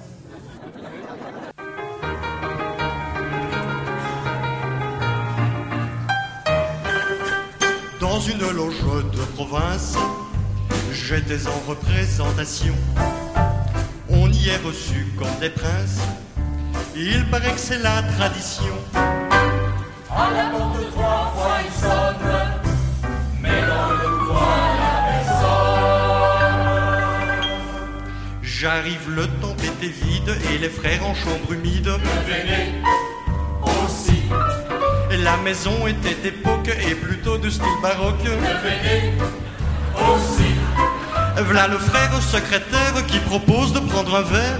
venez aussi, Le bar était assez sale et les chaises plutôt bancales. venez aussi.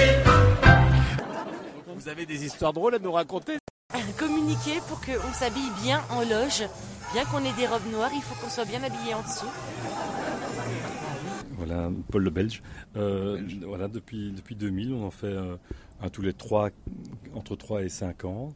Et euh, on a rencontré avec euh, joie et enthousiasme nos amis aixois. Vous êtes franc-maçon depuis un bout de temps, j'imagine. Comment, dans votre tête, se dire Ah, tiens, je vais faire un festival ou un événement autour de l'humour maçonnique? Parce que l'humour maçonnique, souvent, on parle de Campion, on parle de Pierre Dac. et puis souvent, ça s'arrête là, en fait.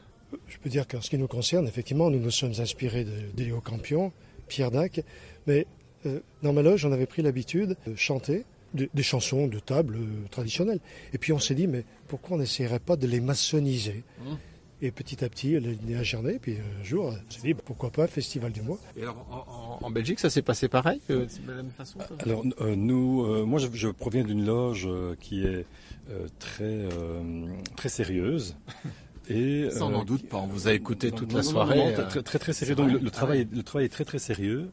Euh, on se moque des francs-maçons, jamais de la maçonnerie.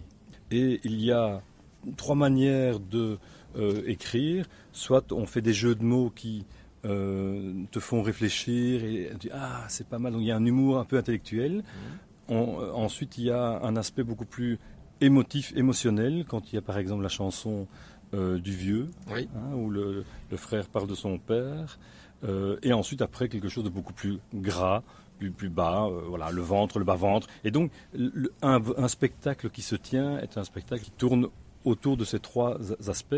Et avec le, les Aixois, donc Rolio, euh, eux qui, sont, qui ont développé beaucoup le théâtre, hein, les, les, scénettes, eh bien, je pense que euh, ce qu'on a montré aujourd'hui est quelque chose de très cohérent dans un spectacle, parce que ça va vraiment dans tous les sens. Donc, quelqu'un qui a envie de, de, de rigoler euh, peut rigoler de, de, de- bêtes blagues un peu salaces comme ça, voilà. mais mais il peut aussi être ému. Et je pense que nous, en Belgique, à Bruxelles, euh, dont on vous donne rendez-vous le 15 et 16 juin 2018 à Bruxelles, au Théâtre du Parc. Et mon ami Julio sera, notre frère Julio sera là également. Euh, donc nous, ce que nous souhaitons, c'est vraiment avoir de l'émotion. Par le rire, mais c'est surtout c'est l'émotion qu'on qu'on garde, un peu comme lors d'une initiation. On vous a vu et on vous a écouté sur scène. Vous n'êtes pas des débutants.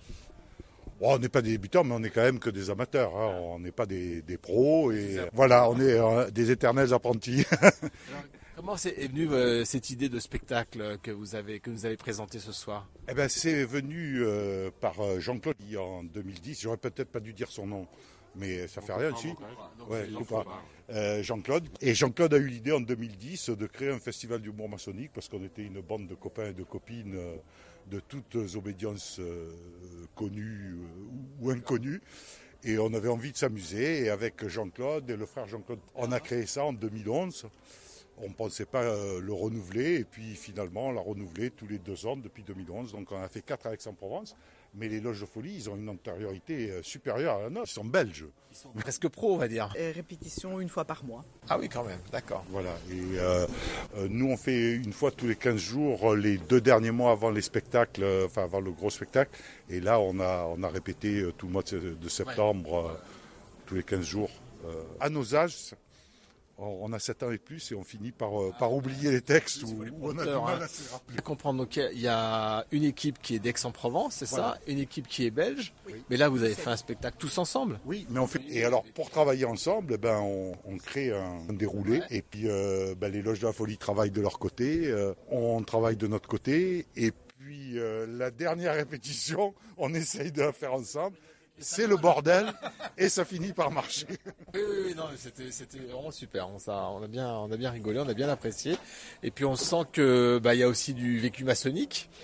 C'est ça qui est drôle, c'est que en fait on se retrouve un peu dans vos, dans les textes, on retrouve nos propres vécus maçonniques parce qu'on a vécu toutes les situations que vous évoquez dans les chansons et dans les, dans les sketchs. Quoi. On est dans une période de morosité. J'entends les statistiques cette semaine. Les Français sont le deuxième peuple, le- l'avant-dernier en termes de pessimisme. Alors, mais oui, c'est absolument incroyable. Alors, je me dis, en maçonnerie, on n'échappe pas à ça. On a peur. Il y a des attentats partout. Forcément, on détruit nos temples. En fait, il se passe rien de tout ça, mais c'est surtout du fantasme et on a peur. Alors, je me dis, pour pouvoir transmettre, si tu le fais pas avec la joie, la bonne humeur, l'humour, et euh, ça veut pas dire que dans les dans les loges, on va se mettre euh, subitement avec le tablier sur la tête. Ça veut dire que l'humour n'empêche pas le sérieux. On peut travailler sérieusement avec beaucoup d'humour. Là, euh, rendez-vous dans deux ans donc. Rendez-vous dans Deuxième. euh, C'est avec encore plus de monde. Et ce sera donc à l'Olympia, c'est ça, là, de- dans, dans deux ans? Non, l'Olympia est trop petit, on va faire ça au Zénith, je pense. Oui, oui, non, non, le Zénith, on va faire directos. Ou peut-être, je sais pas. Enfin, Bercy, c'est pas idiot, faut y réfléchir. Merci Franck. Eh ben, merci. Merci, Franck. À dans deux ans.